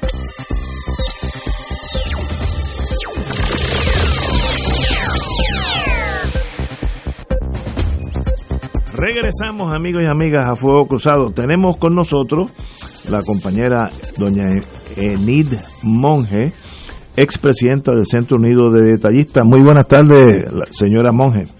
Muy buenas tardes, muy buenas tardes a todos. Muy bien, usted, tengo entendido que usted es candidata por el Partido Popular Democrático a representante por acumulación. ¿Es cierto ese rumor? Vamos a ponerlo así. Sí, es correcto. Estoy corriendo para representante por acumular por el Partido Popular. Eh, ¿Cuánto estuvo usted en el Centro Unido de Detallistas? Yo que estuve en Pueblo Supermercado 10 años. ¿En qué año usted estuvo? ¿O cuántos años usted estuvo en el Centro Unido de Detallistas? Bueno, en esa junta yo estuve desde 2001. Ay, un montón. Entonces, sí, entonces presidí del 2010 al 2014 este año estuve presidiendo y todavía pues soy del circuito obviamente como pasada presidenta pero usted eso me deja entender y ahora me dio por el lado débil que usted conoce los triunfos las derrotas y las vicisitudes del mundo económico a nivel del Centro Unido de Detallistas, que son los pequeños comerciantes. ¿Es correcto eso? Eso es así, eso es así. Hemos vivido con ellos, hemos reído, hemos llorado, tanto esos comerciantes, cada vez que pasa alguna ley que le afecta, y cuando logramos la ley 62 de los permisos de 24 horas, pues también lo, lo, lo, lo disfrutamos. Eh. y ahora pues estamos padeciendo la eliminación de la misma, así que vamos a tratar de retomar el, el que sea más ágil el proceso de permiso y así eliminar un poquito la burocracia, que eso no hace nada bien para un desarrollo económico apropiado. La, la permisología es una de las áreas donde se asfixian muchos pequeños comerciantes. ¿Es correcto esa dicho mío? es correcto, incluso y también este, le quitan el ánimo a cualquier inversionista que quiera poner algún tipo de, de negocio o o producción, fábrica, manufactura, lo que sea, porque la burocracia es demasiado fuerte para dar permiso. Y entonces por ello pues es muy hostil, según los estudios que han hecho mundialmente. Puerto Rico está catalogado como lo muy hostil el, el proceso de, hacer de dar permiso. es eh. lamentable, con tanta habilidad que hay en Puerto Rico y tanta la creatividad que sea así la, la, la situación. Cuando yo estuve Comida, que es el compañero del Centro Unido, eh, y Pueblo tenía tiendas en, en, Florida. Ahí fue donde yo choqué con la facilidad con que se obtenían los permisos en Florida y la dificultad con que se obtenían los permisos en Puerto Rico. Era, eh, yo iba a Florida, yo, que no soy abogado en Florida, etcétera, iba allí a una a, la Junta de Planificación equivalente del county y allí mismo me decían, mira, muy bien, pues para adelante, eche para adelante. Y en Puerto Rico había que contratar abogados que sabían y a veces pasaban años antes de obtener un permiso. Eh, así que yo lo comparé unos con otros porque estábamos haciendo las mismas tiendas en el mismo lugar, pero en diferentes estados, y me di cuenta que la permisología es un monstruo que hemos creado que detiene el crecimiento de Puerto Rico. ¿Cuál es su parecer?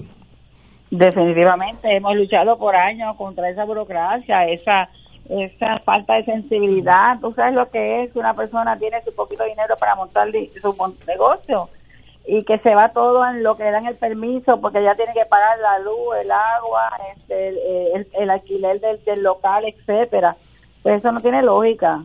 Lo que nosotros queremos es que ellos funcionen y que no quiebren antes de comenzar. Así que se hay que revertirlo con la ley 62 que se dan 24 horas cuando ministerial y luego tiene seis meses para que el gobierno rinda los documentos porque realmente los tiene el, el gobierno. Así que en esa parte, para ese pequeño comerciante que quiere instalarse, pues vamos a estar retomando esa ley. Y para las, las que son más grandes, igualmente vamos a mirar para que sea más fácil el poder invertir en Puerto Rico, que tanta falta hace ese dinero nuevo en la economía, así que vamos a estar trabajando con ellos. De hecho, eh, es mi interés también trabajar el, desarrollo económico en regiones o, distritos, como se le quiera decir, ¿verdad? Como se organice, porque hay tantos mapas en Puerto Rico para cada cosa. De manera que podamos trabajar junto con los alcaldes, los, los representantes de cada distrito y el sector privado, que es, yo siempre he dicho que es la mano amiga del alcalde, porque él quiere traer la, dinero a sus arcas este podamos hacer un plan regional, respetando siempre ¿verdad? cada plan de cada alcalde, pero algo regional que podamos de legislatura ayudar a habilitar alguna ley, algunos fondos, etcétera, que se le facilite a las personas que interese esa región, este pues así hacerlo, ¿verdad? Eh, montar su negocio, o sea, turismo, o, el tema que se escoja como prioridad, ¿verdad? Este, porque toda región tiene un, un encanto, tiene su fortaleza, igualmente su oportunidad de crecimiento. Así que ese modelo que, que presidí en Intene, ¿verdad? Como Inteco, eh, que entiendo que es como debe de funcionar junto con las universidades, pues debe de aplicarse nuevamente a toda la isla para trabajar en equipo, porque nadie solo logra nada. Y Puerto Rico yo creo que está en un momento que necesita con seriedad a, trabajar los asuntos que puedan proveer empleo de manera este diligente, sin miramiento de, política ni nada de esas cosas que, que no lleva el alimento a los hogares, ¿verdad? Así que eh, esa es de las cosas principales que quiero trabajar, esas leyes que puedan fortalecer el desarrollo económico. Don Héctor Richard. Doña Enid, ¿cómo está usted? Hace tiempo que no, hace tiempo que no le veo. Eh, Es muy interesante su visión de desarrollo económico atada a los municipios. Yo creo que es correcta su, su visión. Lo que me hace suponer que ya usted ha hablado con algunos alcaldes o, candidatos a alcaldes que, que, pudieran acoger con simpatía esa idea que usted tiene, que es muy acertada. Pero dentro de ese caminar y examinar los municipios como ejes de desarrollo económico, hay un punto en donde hay una discrepancia entre los negocios y los municipios y es en cuanto al impuesto sobre la mercancía que se apunta que eh, inhibe que existan las provisiones que necesita Puerto Rico más allá de 30 días de consumo, sino que haya más y que no sea una carga para el comerciante tener que tributar eso y luego entonces volver a tributar. O sea que dentro de esa conversación que supongo usted ya ha llevado a cabo, ¿cómo, cómo se aspecta, cómo se ve la posibilidad de encontrar una avenencia para que ese inventario no tribute sin haberse vendido. Eso es así. Nosotros hemos trabajado ese tema desde hace muchos años y este año, de las veces yo creo que más este expresivos, ha dicho los, los alcaldes que han aceptado que es un, un atributo injusto, ¿verdad?, para el comercio.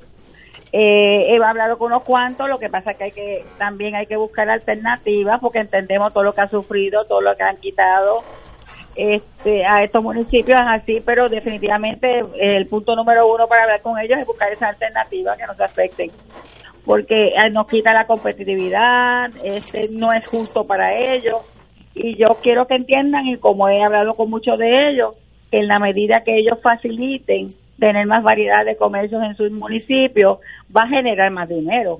Más dinero quizás del que puede hacer alguno de los, de los, del dinero que entra por inventario, ¿verdad?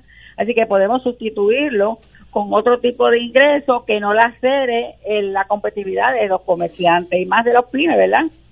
Hay algunos municipios, sabemos, que tienen algunas consideraciones con los pymes, ¿verdad? De una venta hacia abajo, pues no tiene que pagar ese inventario pero aún así este vamos a estar mirando eh, uno a uno porque tienen diferentes libritos de qué manera podemos llegar a ese happy medium, un balance, porque nada se puede lograr positivo si no hay un balance. Y si para algunas personas hay unas concesiones que tienen más poder adquisitivo, ¿por qué no con el sector que tiene que dar más empleo en Puerto Rico? Así que eh, eso es uno de los primeros ítems de las reuniones de agenda, donde tenemos que buscar entre todos que está dispuesto cada sector este ofrecer que no la cede ni incremente los costos a ese cliente y a nosotros mucho menos como comerciantes. Pero eso hemos luchado, pero por lo menos la apertura hay de que ellos entienden que sí es injusto para el comerciante, este, pero ellos no tienen otras alternativas, según nos dice, pero es que la tiene que haber. Tenemos que buscarla este para bien de todo, para bien de todo.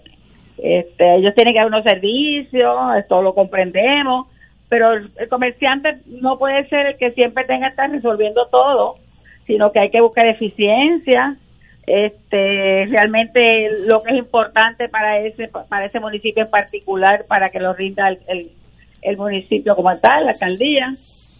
Así que ese es uno de, uno de los temas, porque todos los compañeros que yo he tenido cuando presidí Empresario de Puerto Rico también hemos llevado esa voz de alerta de cómo podemos mediar con ellos Así que yo creo que, que hay que llegar, hay que llegar a un acuerdo porque no se puede seguir exprimiendo el, mismo la misma China porque ya no va a dar más jugo, ¿verdad? Entonces mejor tener algo que nada. Así que vamos dirigidos a eso. Héctor Luis Acevedo. en primer lugar, a Yanit, mi agradecimiento como puertorriqueño por estar dispuesta al servicio público electivo. Y eso pues para la libertad de Puerto Rico es importante tener opciones. Si no hay opciones, no hay libertad. Si no hay candidatos de todos los partidos que estén dispuestos a, ofrecer su servicio, pues entonces no hay libertad. Así que mi agradecimiento por su disponibilidad y le quería preguntar qué la motivó a correr para un puesto público por el Partido Popular. ¿Qué fue el, pues el factor decisivo en su ánimo? Pues mire, yo siempre he estado pendiente al sector que yo represento, al sector que soy parte, que son los pymes, ¿verdad? Hemos hecho lo indecible para que entienda un gobierno y la legislatura la importancia de tener una sana y justa competencia. Hemos tenemos unos logros muy positivos como los permisos y otras más legislaciones que hemos participado llevando nuestro nuestro sentir y con, con, con data empírica, no porque me guste o no me guste, sino porque lo demuestran los números y eso pues me satisfizo, ¿verdad? Pero aún así creo que no es suficiente porque se nos hace muy difícil que entienda, más allá de lo que puede decir un libro de un empresario, lo que es un empresario, lo que vive un empresario. Y entonces con ese sentir, yo creo que puedo ayudar más a estos sectores y a los compañeros entiendan el trato que debe tener eh, este este sector, ¿verdad? no se trata todo de dinero, sino se trata de ambiente, de, de, capacidad, de, espacio, de, poca burocracia, etcétera, para que esa persona que tiene ese espíritu emprendedor lo pueda desarrollar e implementarlo y llevar el sustento a sus hogares, que al fin y al cabo eso es lo que queremos. Así que eso me motivó de poner atención desde, vamos a bailar en la Casa del Trompo, a ver cómo nos va para ayudar a ese sector de desarrollo económico tanto a los pymes, a la manufactura, a todo lo que tenga que ver, ¿verdad?, en el, ambiente, en la cadena de, desarrollo económico. Y eso me motivó. Y obviamente, eh, ¿qué me podía hacer que es debajo de la insignia del Partido Popular, que es el partido que por, por excelencia, por historia, es la que se encarga o se ha preocupado de los cambios importantes en el país en beneficio de su gente. Y eso yo me identifico con eso porque yo trabajo para mi gente, ¿verdad? Así que, que, qué mejor que hacerlo, ¿verdad? Como insignia que me honro este ser parte y que puedo dar fe de lo que ha pasado toda esta trayectoria y los cambios significativos en nuestra isla. Bueno, pues muchas gracias y la mejor. Edith Monge, eh, le deseamos la mejor de la suerte y que cuando usted en la legislatura le sirva a esas personas que usted ya conoce porque estuvo allí en ese mundo donde los problemas a veces son casi infranqueables por la burocracia. Así que mucha suerte, compañera. Gracias, gracias por la oportunidad y muy buenas tardes a todos. Tenemos que ir a una pausa, amigos. Regresamos con Fuego Cruzado. Fuego Cruzado está contigo en todo Puerto Rico. El restaurante Mar del Caribe en Punta Las Marías te ofrece el especial de la semana. Sabrosos medallones de cerdo en salsa, de setas o en salsa de guayaba con un acompañante por $14.95 o una deliciosa pechuga al limón con acompañante por $11.95. Puedes disfrutar los especiales de la semana en el restaurante donde hemos tomado todas las medidas de seguridad, creando un espacio privado para cada mesa. También puedes ordenar para llevar al especial de la semana llamando al 787-545-5025. Restaurante Mar del Caribe, dando sabor a Puerto Rico, localizado en Calle Loiza, Punta Las Marías, Isla Verde.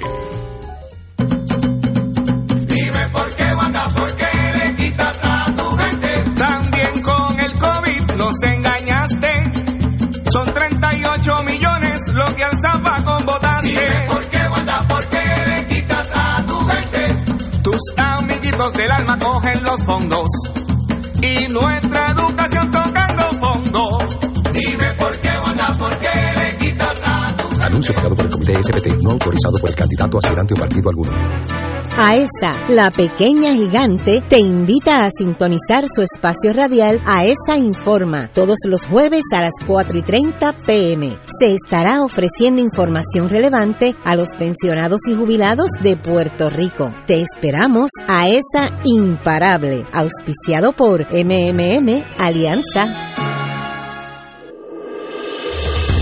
Fuego Cruzado, el programa de más credibilidad en la radio puertorriqueña, es ahora la tribuna abierta de análisis noticioso, con diversas perspectivas que exploran el trasfondo de lo que acontece a diario y cómo nos afecta. Escucha Ignacio Rivera y sus panelistas invitados de lunes a viernes en Fuego Cruzado en transmisión diferida a las 10 de la noche por Oro 92.5 FM. Y ahora continúa Fuego Cruzado.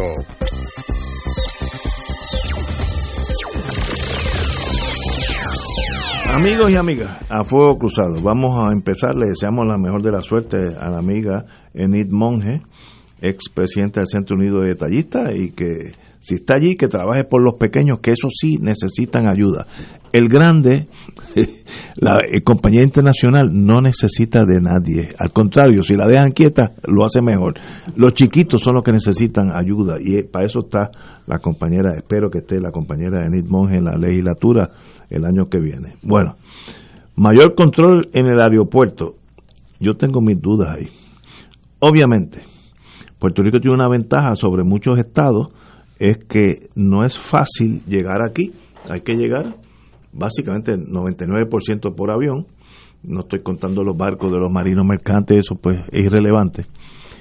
Por tanto, es fácil uno poder cerrar la llave o abrir la llave, tomar los exámenes, eh, los exámenes médicos para probar. Ahora, eh, yo tengo parientes, estuve con él hace dos domingos, de la Guardia Nacional Aérea, me dicen que no están tomando exámenes en el aeropuerto, que él está allí. Me dice, no, el que, el que quiera decir, nos vemos y siguen caminando y los americanos son medio afrentados y no, no, si no es obligatorio no lo van a hacer. Tiene el poder la gobernadora de hacer eso. Yo espero que sí, porque eh, con la contaminación médica eh, del virus que hay en Florida, y en Florida hay por lo menos 600 mil puertorriqueños, eh, la, posibilidad de contaminación Florida-Puerto Rico es altísima, no alta, altísima, porque vienen los parientes a un, una boda, cumpleaños, muertos, y ahí viene la infección. ¿Qué se puede hacer, ex secretario de Justicia, usted que estuvo en ese mundo, qué puede hacer el gobierno de Puerto Rico para detener esa posibilidad real de una contaminación masiva? Bueno, el gobierno de Puerto Rico ha tomado ya un, curso. Eh, la gobernadora anunció una modificación de la orden ejecutiva eh, que regula el, tráfico que entra a Puerto Rico, porque el gobierno de Puerto Rico puede trabajar de la puerta del avión para adentro, o sea, para adentro del aeropuerto, pero no, no de lo que llega montado en el avión, porque la gobernadora de Puerto Rico no puede prohibir que alguien que se va a montar en, en Texas para venir a Puerto Rico tenga las pruebas. No lo puede. No puede hacerlo. No. Pero cuando llega aquí, cuando llega aquí, pues sí se sabe, porque las líneas aéreas tienen que divulgar cuáles son los requisitos de entrada. ¿Ok? Pero en términos prácticos, la, el camino al infierno está bueno, lleno de buenas intenciones. Y nosotros no hemos podido trabajar con una una legislación por orden ejecutiva, vamos a llamar una orden ejecutiva, que establece ahora mismo la cuarentena. No hemos podido. Tú puedes no hacerte la prueba y sigues caminando. Te hiciste la prueba y rastreo no hay. Entonces, ahora vamos a decir pues un desastre, me está describiendo un desastre. Vamos a ir un paso más allá, le vamos a exigir que traigan la prueba vamos a imaginar que no la trae. Llego yo sin prueba. Y vengo por tres días. Por tres días. Porque vengo a trabajar. O vengo a coger un barco. cuando, bueno, barcos. barcos no va a haber por buen rato, pero vengo a trabajar. No tengo la prueba. Eh, cuarentena.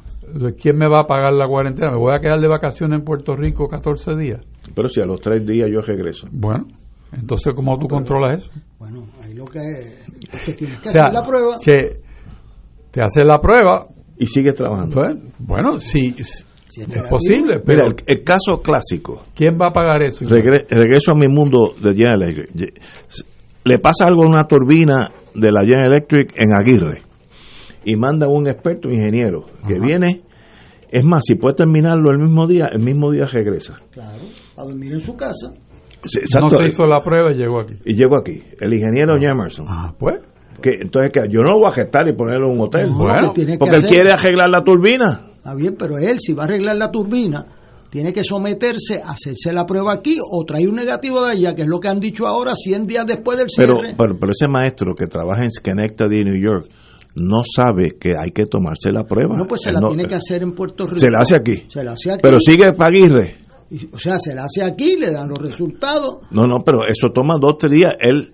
12 días, no. No, no, él, no, no, él toma uno, uno, dos días, algo así. Pero él quiere ir a. Yo llego hoy a las 4 de la tarde en la American. o sea, aquí hay que hacer unos acuerdos de, de colaboración con las líneas aéreas que están aquí, que tienen una franquicia para operar aquí, de que usted le tiene que advertir a sus pasajeros que en Puerto Rico tiene que tener esa, un certificado. Esa parte, esa parte está dada, pero si uno escucha la conferencia de prensa que hubo hoy, o conferencia no, o la reunión del DMO y turismo, pues dependiendo de quién hable son las reglas. O sea, no, no hay uniformidad en la explicación de lo que va a pasar aquí.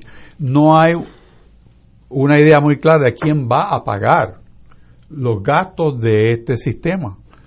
Se está, eso es lo primero porque el, el aeropuerto, el aeropuerto dice ese no es mi problema, dice el aeropuerto, o sea Aerostar.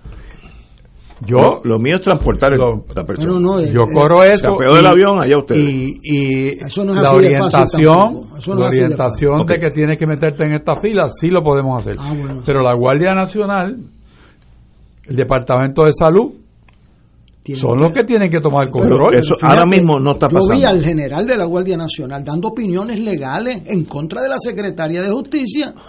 Oye, ¿desde cuándo acá el, el, el, el Ayutan General tiene autoridad en ley para dar opiniones legales por encima del Departamento por eso de Justicia. Pero, pero, empecé esta breve intervención con la frase bien conocida que el camino al infierno está lleno de buenas intenciones. Vamos a ponerlo al revés, tal vez al revés.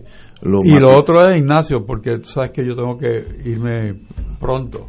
A ver, usted se tiene... Entonces, el, el tema que vuelve sobre esta mesa, que tantas veces lo hemos discutido, la operación del gobierno. ¿Dónde está? Si turismo, el DMO, salud, justicia y el aeropuerto no saben qué van a hacer. Entonces, ¿cómo vas a poner en vigor eso? Te dejo con eso. usted, usted tiene que, tiene, va, va para el aeropuerto a tomarse una prueba. De, eso estoy exagerando. Ahora, yo lo pongo al revés a mí me requiere un bufete en Louisville, Kentucky. Necesita un abogado que hable español, que sabe un poquito de lo criminal, un cliente que ya yo conozco. Esto me pasó una vez en, Mississippi, en Alabama. Y yo cojo un avión y llego, vamos a poner Alabama, en vez de Louisville, Kentucky, pues Montgomery, Alabama. El aeropuerto de, de Montgomery puede decir, espérate, tú te tienes que tomar la prueba. O yo puedo decir, mire, yo estoy, yo soy un pasajero en comercio interestatal, usted no me, no me puede parar. Yo no sé, de verdad, legalmente, qué poder tiene el, el aeropuerto municipal de Montgomery, Alabama, de tener un pasajero que va con una misión de llegar allí, montarse en un carro, Eso lo opinó el, Departamento de Justicia, porque hay lo que se llama... ¿De Justicia Federal o, el, de, aquí, eh, el Police Power de bregar por la salud, el Departamento de Justicia Federal ha avalado y porque el, el, tú tienes derecho a movilidad, pero no cuando y como tú quieras. Eh, eh, o sea, tú te tienes que hacer las pruebas de seguridad de tu equipaje, la prueba de tu persona, y eso no hay duda porque eso, o sea, la, la privacidad de la persona cede ante el, la necesidad de seguridad nacional del Estado. Y en este caso, ¿qué más seguridad nacional que evitar que se riegue una epidemia? Esto es terrible, de que están llegando gente, nos hacen la prueba y, y, y ocasiona una epidemia en la familia que vinieron a ver. Así que la secretaria de Justicia, que anda escondida en lo electoral, que ya se cree que se escapó, anda escondida, negando ahí el, el, juramento de defender la constitución, no se crea que se nos ha olvidado, este y, y, le llegará su turno al bate, no se apure, quizás más rápido de lo que usted espera. Y opinó que hay el poder para. Entonces, pues, ¿cómo tú implementas eso? Yo creo que el primero, yo. el, el, el, gobernador, no pueden haber aquí dos gobernadores. El jefe de la Guardia Nacional. No, no, hay una gobernadora. que está en la gobernador y da la casualidad que el gobernador es el comandante en jefe. Y él, está diciendo que él no tiene autoridad para hacer las pruebas obligatorias y la secretaria de Justicia dice que sí. Pues sí. Entonces, el problema práctico, notifíquenle a la gente antes de montarse en el avión. Segundo, tengan las pruebas disponibles para aquellos que no tengan un certificado negativo eh, y tengan el rastreo. O sea, lo que dijo Richard, o sea, usted tiene que tener un sistema. Lo que no pueden hacer es que todo el mundo dé una opinión diferente, para eso es eh, el, chief of staff y para eso es el gobierno. Y, tienen que ser, tú no puedes, estamos a 100 días desde el cierre. 100 días, tres meses y medio desde el cierre. Puerto Rico, la gobernadora, y yo la felicité aquí, cerró antes. Lo hizo muy bien. Hizo muy bien. Después, todos los sistemas alternos se han colapsado, pero el cierre es uno de los grandes logros eh, eh, de, Puerto Rico y yo la he reconocido, igual que he dicho que violó su palabra de firmar la, la, ley electoral un sábado por la tarde. Pero aquí se están perdiendo vidas innecesariamente. Yo no tengo problema con la muerte que es inevitable, pero caramba, por no poder hacer una prueba en el aeropuerto, pues ¿cómo tú le vas a preguntar a la gente? Mire, eh, si se quieren hacer la prueba. A mí en el ejército, yo era el número uno, el Acevedo, y todos los años me decían, Acevedo, front and center, y yo me paraba allí, ¡pam! Una prueba. Este, y Acevedo, qué sé yo, la prueba de orina para las drogas, y la prueba del SIDA, y, la y se acabó el evento. O sea, las epidemias no se combaten eh, preguntándole a los posibles contaminantes si quieren hacerse una prueba. Y eso lo dice la secretaria de Justicia y yo me, me, me vuela el, el sentido de, de, de, gobierno, de cómo tú no puedes implementar las defensas sociales para que la gente no se muera. Esto no es cuestión de, de una incomodidad pasajera, es que se está muriendo la gente porque los dejamos entrar contaminados sin hacerle pruebas en el aeropuerto. Y eso, la dirección es correcta, pero si, como dice Richard, todo el mundo está dando una opinión diferente, pues entonces bola entre dos. Los que jugamos voleibol sabemos que viene una bola y yo le digo, Ignacio, la bola es tuya. Y Ignacio me dice, no, es tuya, pa, y cayó en el medio.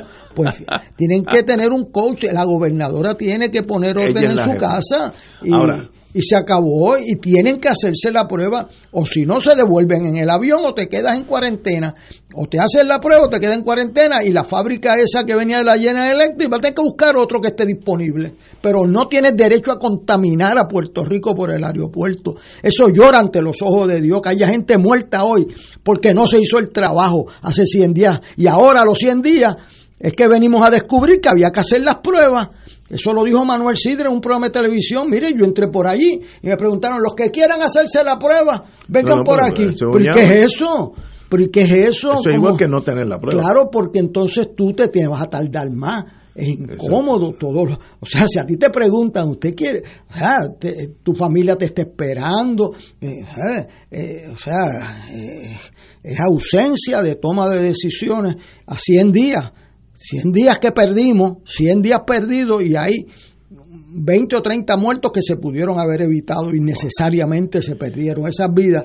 Y ahora pues que lo pongan en vigor. Puerto Rico tiene derecho a defenderse, y lo dijo uno de los alcaldes, dos alcaldes de diferentes partidos, mire, no me mande la gente, creo que el de Cial y el de Villano, no me mande la gente sin hacerle pruebas aquí, porque entonces me contaminan mi pueblo y en Canóvana se murió otra gente o sea, eh, la defensa social requiere un gobierno proactivo. Yo me pregunto si en Hawái, que está más o menos en la misma posición nuestra, una isla alejado del territorio continental de Estados Unidos, si ya hay un proceso de tomar, no sé. Hay, dos o tres estados que lo tienen, un protocolo. sí, sí. Un protocolo, pero aunque no lo tengan, Ignacio. O sea, yo le doy al, al, al, comandante Ignacio Rivera del Coast Guard, le doy la siguiente misión. Mire, usted ocúpese que nadie entre por ese aeropuerto a contaminar mi gente. Usted me dice en 24 horas que usted ha hecho para cumplir esa misión. ¿Y tú sabes lo que va a hacer el comandante? Uh, no pasa ni, ni una paloma. Porque si el comandante no cumple, tú sabes lo que yo voy a hacer con el comandante. Va a ser el ex comandante. y se acabó el relajo. Hernández Colón los hubiese sacado y yo creo que otros gobernadores del PNP también. O sea, yo vi cuando se votó jefe de agencia allí en público. O sea, tú tienes que cumplir como tú vas a dejar. Pero ¿y para qué están haciendo las pruebas si dejan más a los contaminados pasar? No, no, eso, no tiene. Mejor es no tomar pruebas porque es pero entonces, pero, es un Mickey Mouse. O sea, tú no le puedes preguntar a la gente. Eso que hizo la gobernadora, miren, notifíquenle que tienen que, para venir a Puerto Rico, un certificado de que tuvieron una prueba en tantas horas, o si no, se tiene que hacer la prueba en el aeropuerto. Por ejemplo, hoy me invitó un amigo a un restaurante en el Viejo San Juan, cuando yo entré había una señorita con una pistola esa que te apunta, que a mí cada vez que yo veo una pistola que me apunta a la frente, yo cojo miedo, pero de esas cosas que cogen la temperatura. yo fui a la alcaldía de Macao y me dijo, si no se hace la prueba esta, no puede entrar, ¿sabes? Pues muy bien. Se acabó luego. Yo no tengo, y me tomó la cosa esa, después del susto mío, que yo no quiero que me apunte con una pistola a la cabeza. pero si eso se hace en un restaurante, lo mismo se puede hacer en el aeropuerto. Lo, es, el mismo ejemplo. Si no, pues no puede pasar. Entonces, pues traiga, mire, si a usted no le gusta la prueba esta, traiga un certificado. Eh, ya, diga de, que un laboratorio. pero, o sea, no hay derecho a contaminar. Estoy de acuerdo. No hay derecho. Y en Estados Unidos. ese derecho que se lo inventó alguien ahí a que no tengo que hacerme la prueba, pues entonces, pues muy bien, pues, pues no, entra, No entra. No entra, no entra. Como en, el, como en el restaurante hoy, pues. Y usted no quiere hacerse, la, chequear las maletas, ¿verdad? Pues no vuela. Pues no vuela. Y usted no quiere que le chequeen a ver si tiene metales en el cuerpo. Pues coge el carrito para su casa, lo que tiene que hacer, pero no puede venir a donde le da la gana con un revólver. Y eso es así. Señores, tenemos que ir a una pausa y regresamos with Crossfire. Fuego Cruzado está contigo en todo Puerto Rico. 2.6 millones de autos en Puerto Rico, algunos de ellos con desperfectos.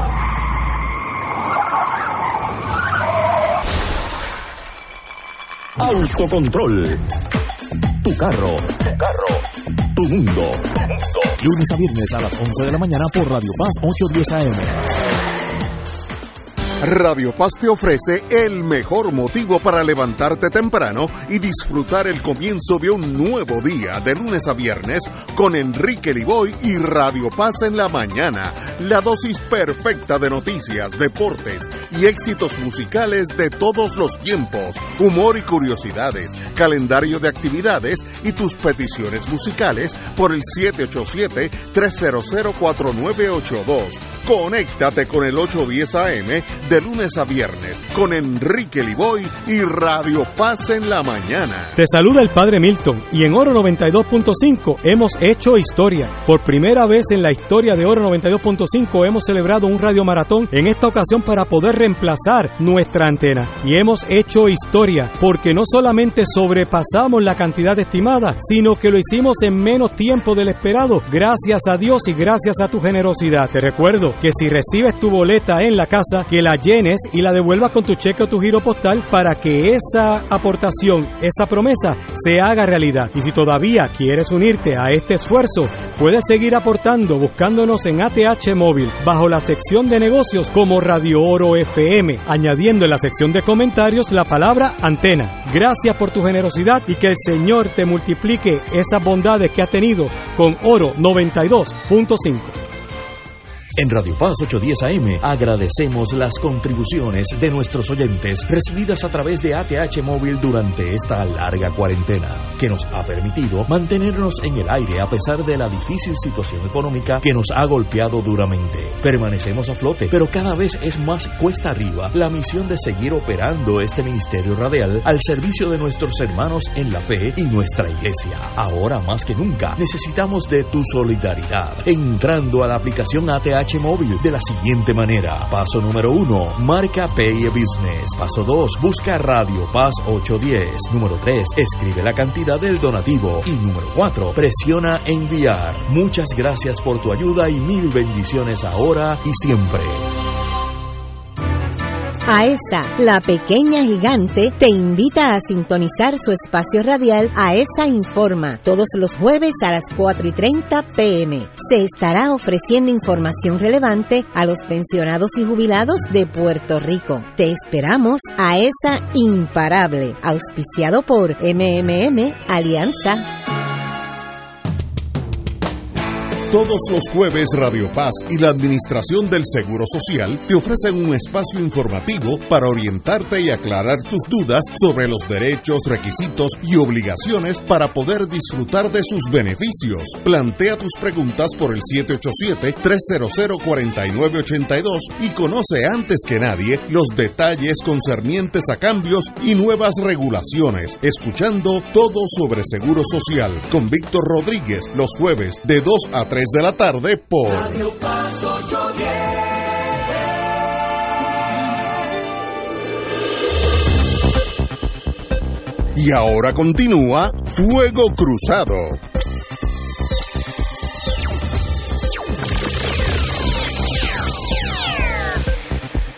Regresamos amigos y amigas a Fuego Cruzado. Eh, hay un nuevo tratado de libre comercio que empieza hoy entre Estados Unidos, Canadá y México y viceversa. Yo no sabía que el Tratado de Libre Comercio entre US, Estados Unidos y Canadá es de 612 billones de dólares al año. Billones. 6 mil, 6 mil ciento, no, 6 mil 12 billones de dólares. Y entre Estados Unidos y México 576 billones. Así que es casi parejo el negocio entre esas dos fronteras, al norte y al sur, es uno de 612 billones y el otro de 576 billones. Eso afectó en parte a Puerto Rico, que antes estaba bajo la 936 en una posición casi de monopolio que pues le permitía el tráfico libre de impuestos, etcétera, y Estados Unidos yo creo que correctamente dijo, pero ¿y por qué ese experimento que ha funcionado yo no lo corro con otra gente? Si yo tengo una, una frontera de casi 3.000 millas con Canadá, ¿por qué no unimos las dos economías en una? Como hizo la Unión Europea, lo mismo. Es casi tan lógico que uno se sorprende que mucho tiempo tuvo que esperar para que eso pasara. Y lo mismo con México, esa me sorprendió mucho más yo como tengo un hijo allá cerquita de la frontera con México, los, en las navidades voy para allá, y en la fiesta, como él es bien gregario, pues habían amigos mexicanos, comerciantes, y me explicaron el negocio entre México y Estados Unidos es gigantesco, productos agrícolas, strawberry, blueberry, todas esas, todas esas cosas agrícolas se producen en México muchísimo más barato en Estados Unidos y los exportan en camiones eh, pero diariamente 25, 30 camiones de una misma finca. Yo tropecé con esos jóvenes que eran totalmente bilingües. Uno piensa los prejuicios del ser humano, uno piensa con mexicano eh, que va a tener, que, que es en apariencia mexicano como yo, pues va a tener un problema con inglés. No, hablaban mejor inglés que yo porque son de la frontera y son bilingües totalmente. Y me, me explicaron que el negocio en las provincias esas que dan con la frontera americana es gigantesco. Por tanto, aquella aquella gallinita de oro que nosotros tuvimos una vez que se llamó, llamó la 976, los que piensan que eso regresa, todavía hay un grupo, sobre todo en la derecha del Partido Nuevo Progresista, que pueden cabildear para regresar, eso no va a pasar.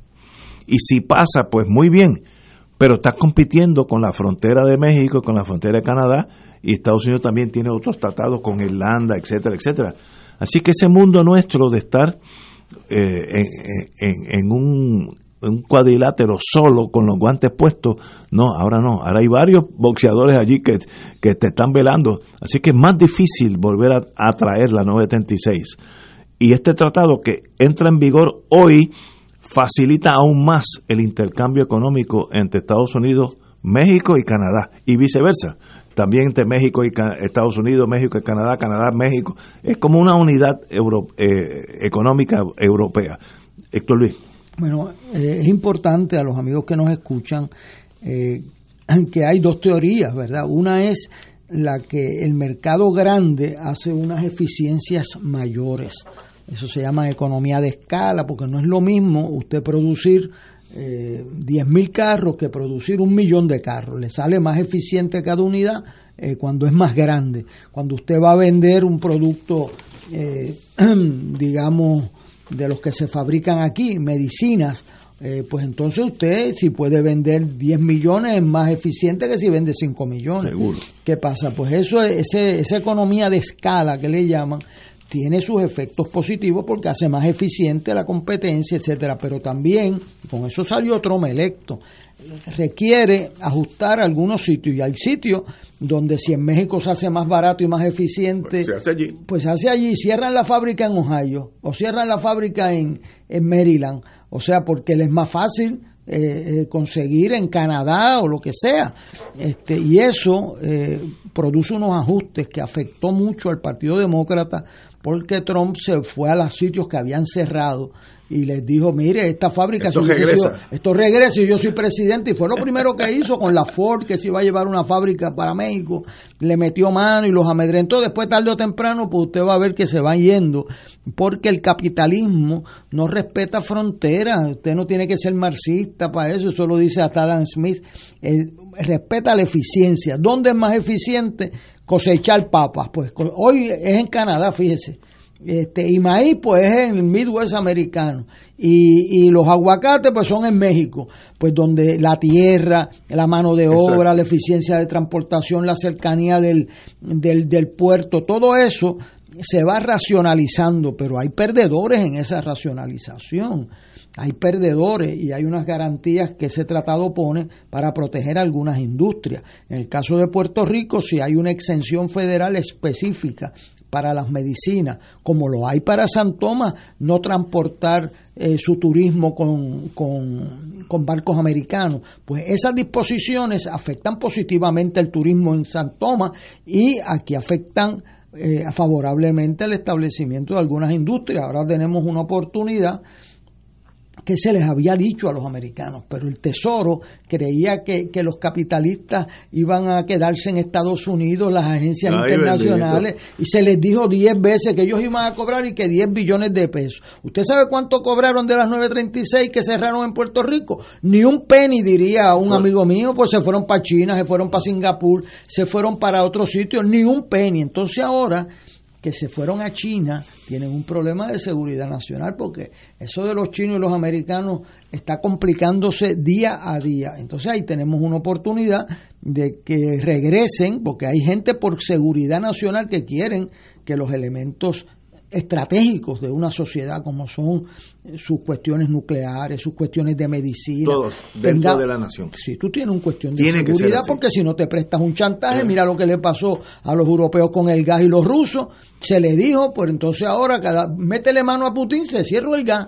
Este, o sea, eh, eh, esas cosas ahora tienen esos pensamientos, tienen eco en Estados Unidos. Hay unas propuestas, hay un senador americano que lo ha propuesto, Nidia Velázquez, que le den una legislación que favorezca el que esa fábrica que muchas de ellas se fueron, nosotros perdimos 75 mil empleos en manufactura, que regresen a empleos bien pagados. Muy buenos y de gente técnica, y, mira, que sabía. 90 y pico por ciento de los gerentes de todas esas fábricas eran, puertorriqueños que fueron subiendo. Yo conozco al de Amgen, yo conocí la ingeniera que estaba a cargo en, en, la, en, en Barceloneta, graduó al colegio de Mayagüez, o sea, eran puertorriqueños. Entonces, cerrar esa fábrica como ha pasado, fue un crimen, lo dijimos, pero eh, los vuelos de sirena y las propagandas a veces ocultan, pero la sombra cogió al cuerpo. Y hoy hay miles de la sombra alcanzó el cuerpo. hoy hay miles de puertorriqueños que se gradúan de universidad que no tienen posibilidad. Y que tienen que emigrar. Porque no hay empleo en su propia tierra. Eso se le dijo. Y los que se fueron con los cantos de sirena tienen que responderle más el comisionado residente de Puerto Rico en Washington andaba con el gerente de la fábrica que está allí.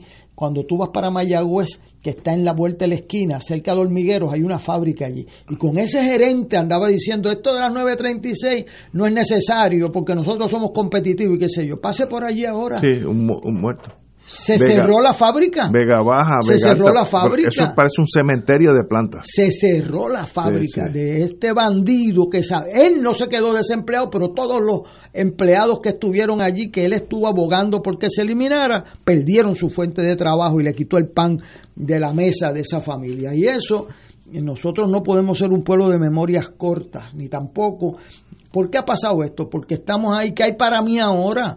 Hay que pensar cuando un político se acerca en estos días y digo, yo voy a hacer tal cosa, usted le pregunta, ¿y con qué chavo tú vas a pagar eso, mijo? Y eso es un fondo recurrente o no recurrente. Y yo te aseguro que ahí se acabó la actividad. O sea, hay que cuestionarle ahí. No puede ser el más que promete y no diga de dónde va a salir las cosas, porque le prometieron muchas cosas y mire dónde paramos. Mire dónde paramos, la fábrica cerrada y nuestros hijos y nuestras familias teniendo que emigrar porque no consiguen trabajo. Mis, mis estudiantes no consiguen trabajo. Yo acabo de ir a Buchanan el otro día, antes que cejaran eso, y el que me cobró es un muchacho que tiene una maestría. Una maestría está cobrando en la última caja de Buchanan en, en la comisaría con una maestría. Y me dijo aquí por lo menos pues tengo trabajo todo el tiempo y me gano más del mínimo este y, tengo trabajo. Los otros son part-timers y cosas. Y o sea y eso pues duele que digo para eso que es un trabajo muy noble pero no necesitaba ni bachillerato ni maestría. o sea que nuestros jóvenes los educamos para que luego tengan que emigrar. Y eso no puede ser nosotros tenemos en esta, en esta gesta de esta década crearle trabajo a nuestra gente. Esa es la prioridad del país. La, la gran incógnita es, y eso lo dice eh, el compañero Eduardo Batia, compañero de Fuego Cruzado, dice que, eh, aquí lo tengo, se aferra a la transferencia y la creación de empleo. Bueno, of course, nadie puede estar en contra de eso, así que eso es uña. Ahora, ¿Cómo tú creas empleo en una isla 100 por 35 donde tú puedes generar a, la, mediano plazo una industria nativa? Podría, eso es posible. O invitar a corto plazo dinero del extranjero. Pero para que ese dinero venga para acá tiene que tener un incentivo porque si no se va para Jamaica o México o Singapur o China, el mundo entero. Yo cuando estuve en la General Electric, yo estuve en el proceso de cerrar plantas aquí, irse a Irlanda, eh, la, grandota, la que estaba en, en, Palmer, que era de mil y pico de empleados, eh, una planta súper productiva. Cuando se empezó a morir la 976, pues mídela para Irlanda y se acabó. Y allá está. Eh, Así que uno no vive en un vacío. Es verdad, tenemos que crear empleo, pero ¿cómo se crean esos empleos en la semi-indefensión que tenemos? Por ejemplo, cuando empezaron a hablar del superpuerto y le dio Puerto Rico con el superpuerto, yo sabía que eso era un mito.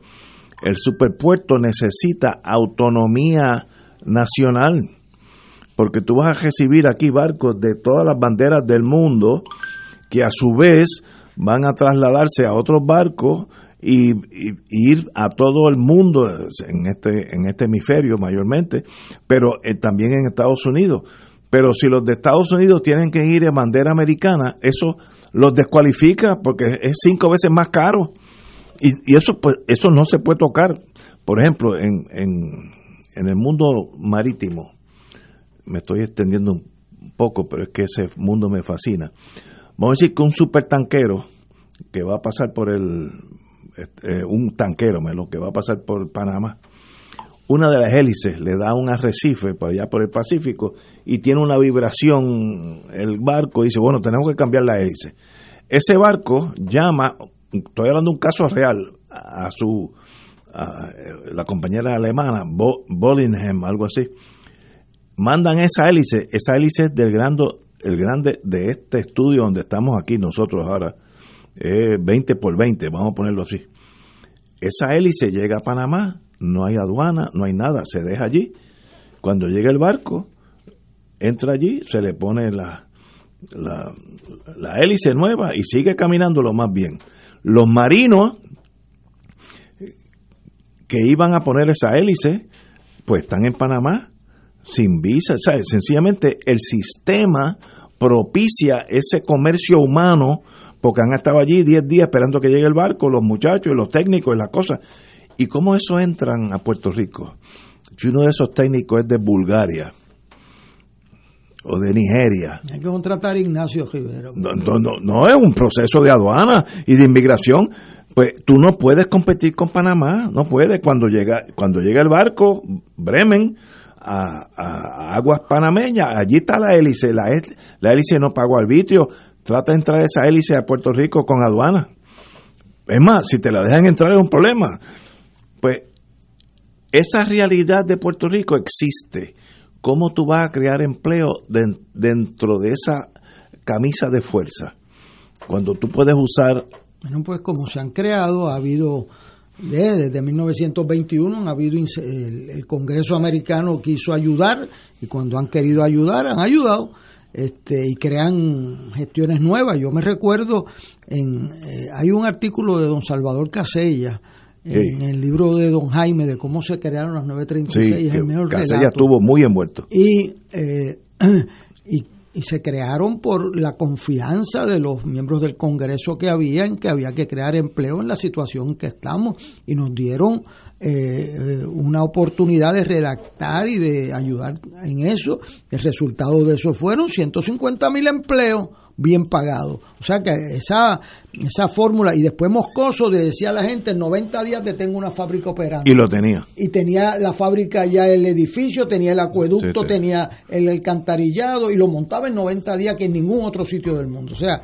nosotros escribimos el libro pues lo tenemos que volver a leer y crear cosas nuevas para crearle oportunidades de empleo a nuestra gente y, ganarse la confianza del Congreso de los Estados Unidos y del presidente. Pero eso es para eso. El próximo gobernador o gobernadora, no quiero entrar en política, tiene que hacer esos acuerdos allá. Eso no es dando discursos aquí. Eso, no se Eso es en el Congreso de Estados Unidos. Pero tiene que tener la voluntad y los recursos, los recursos. De, de, de, inteligencia, los abogados, y, ganarse la confianza porque esas banderillas que nos han puesto de que eh, somos un país, como dice el presidente, eh, muy malo para Puerto Rico, entonces los casos de corrupción nos han hecho mucho, mucho daño.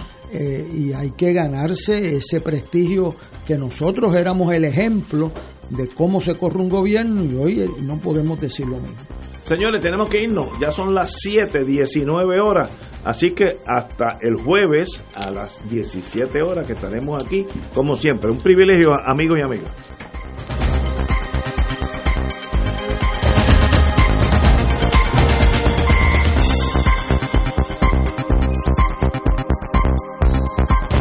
Emisora y sus anunciantes no se solidarizan necesariamente con las expresiones vertidas en el programa que acaban de escuchar.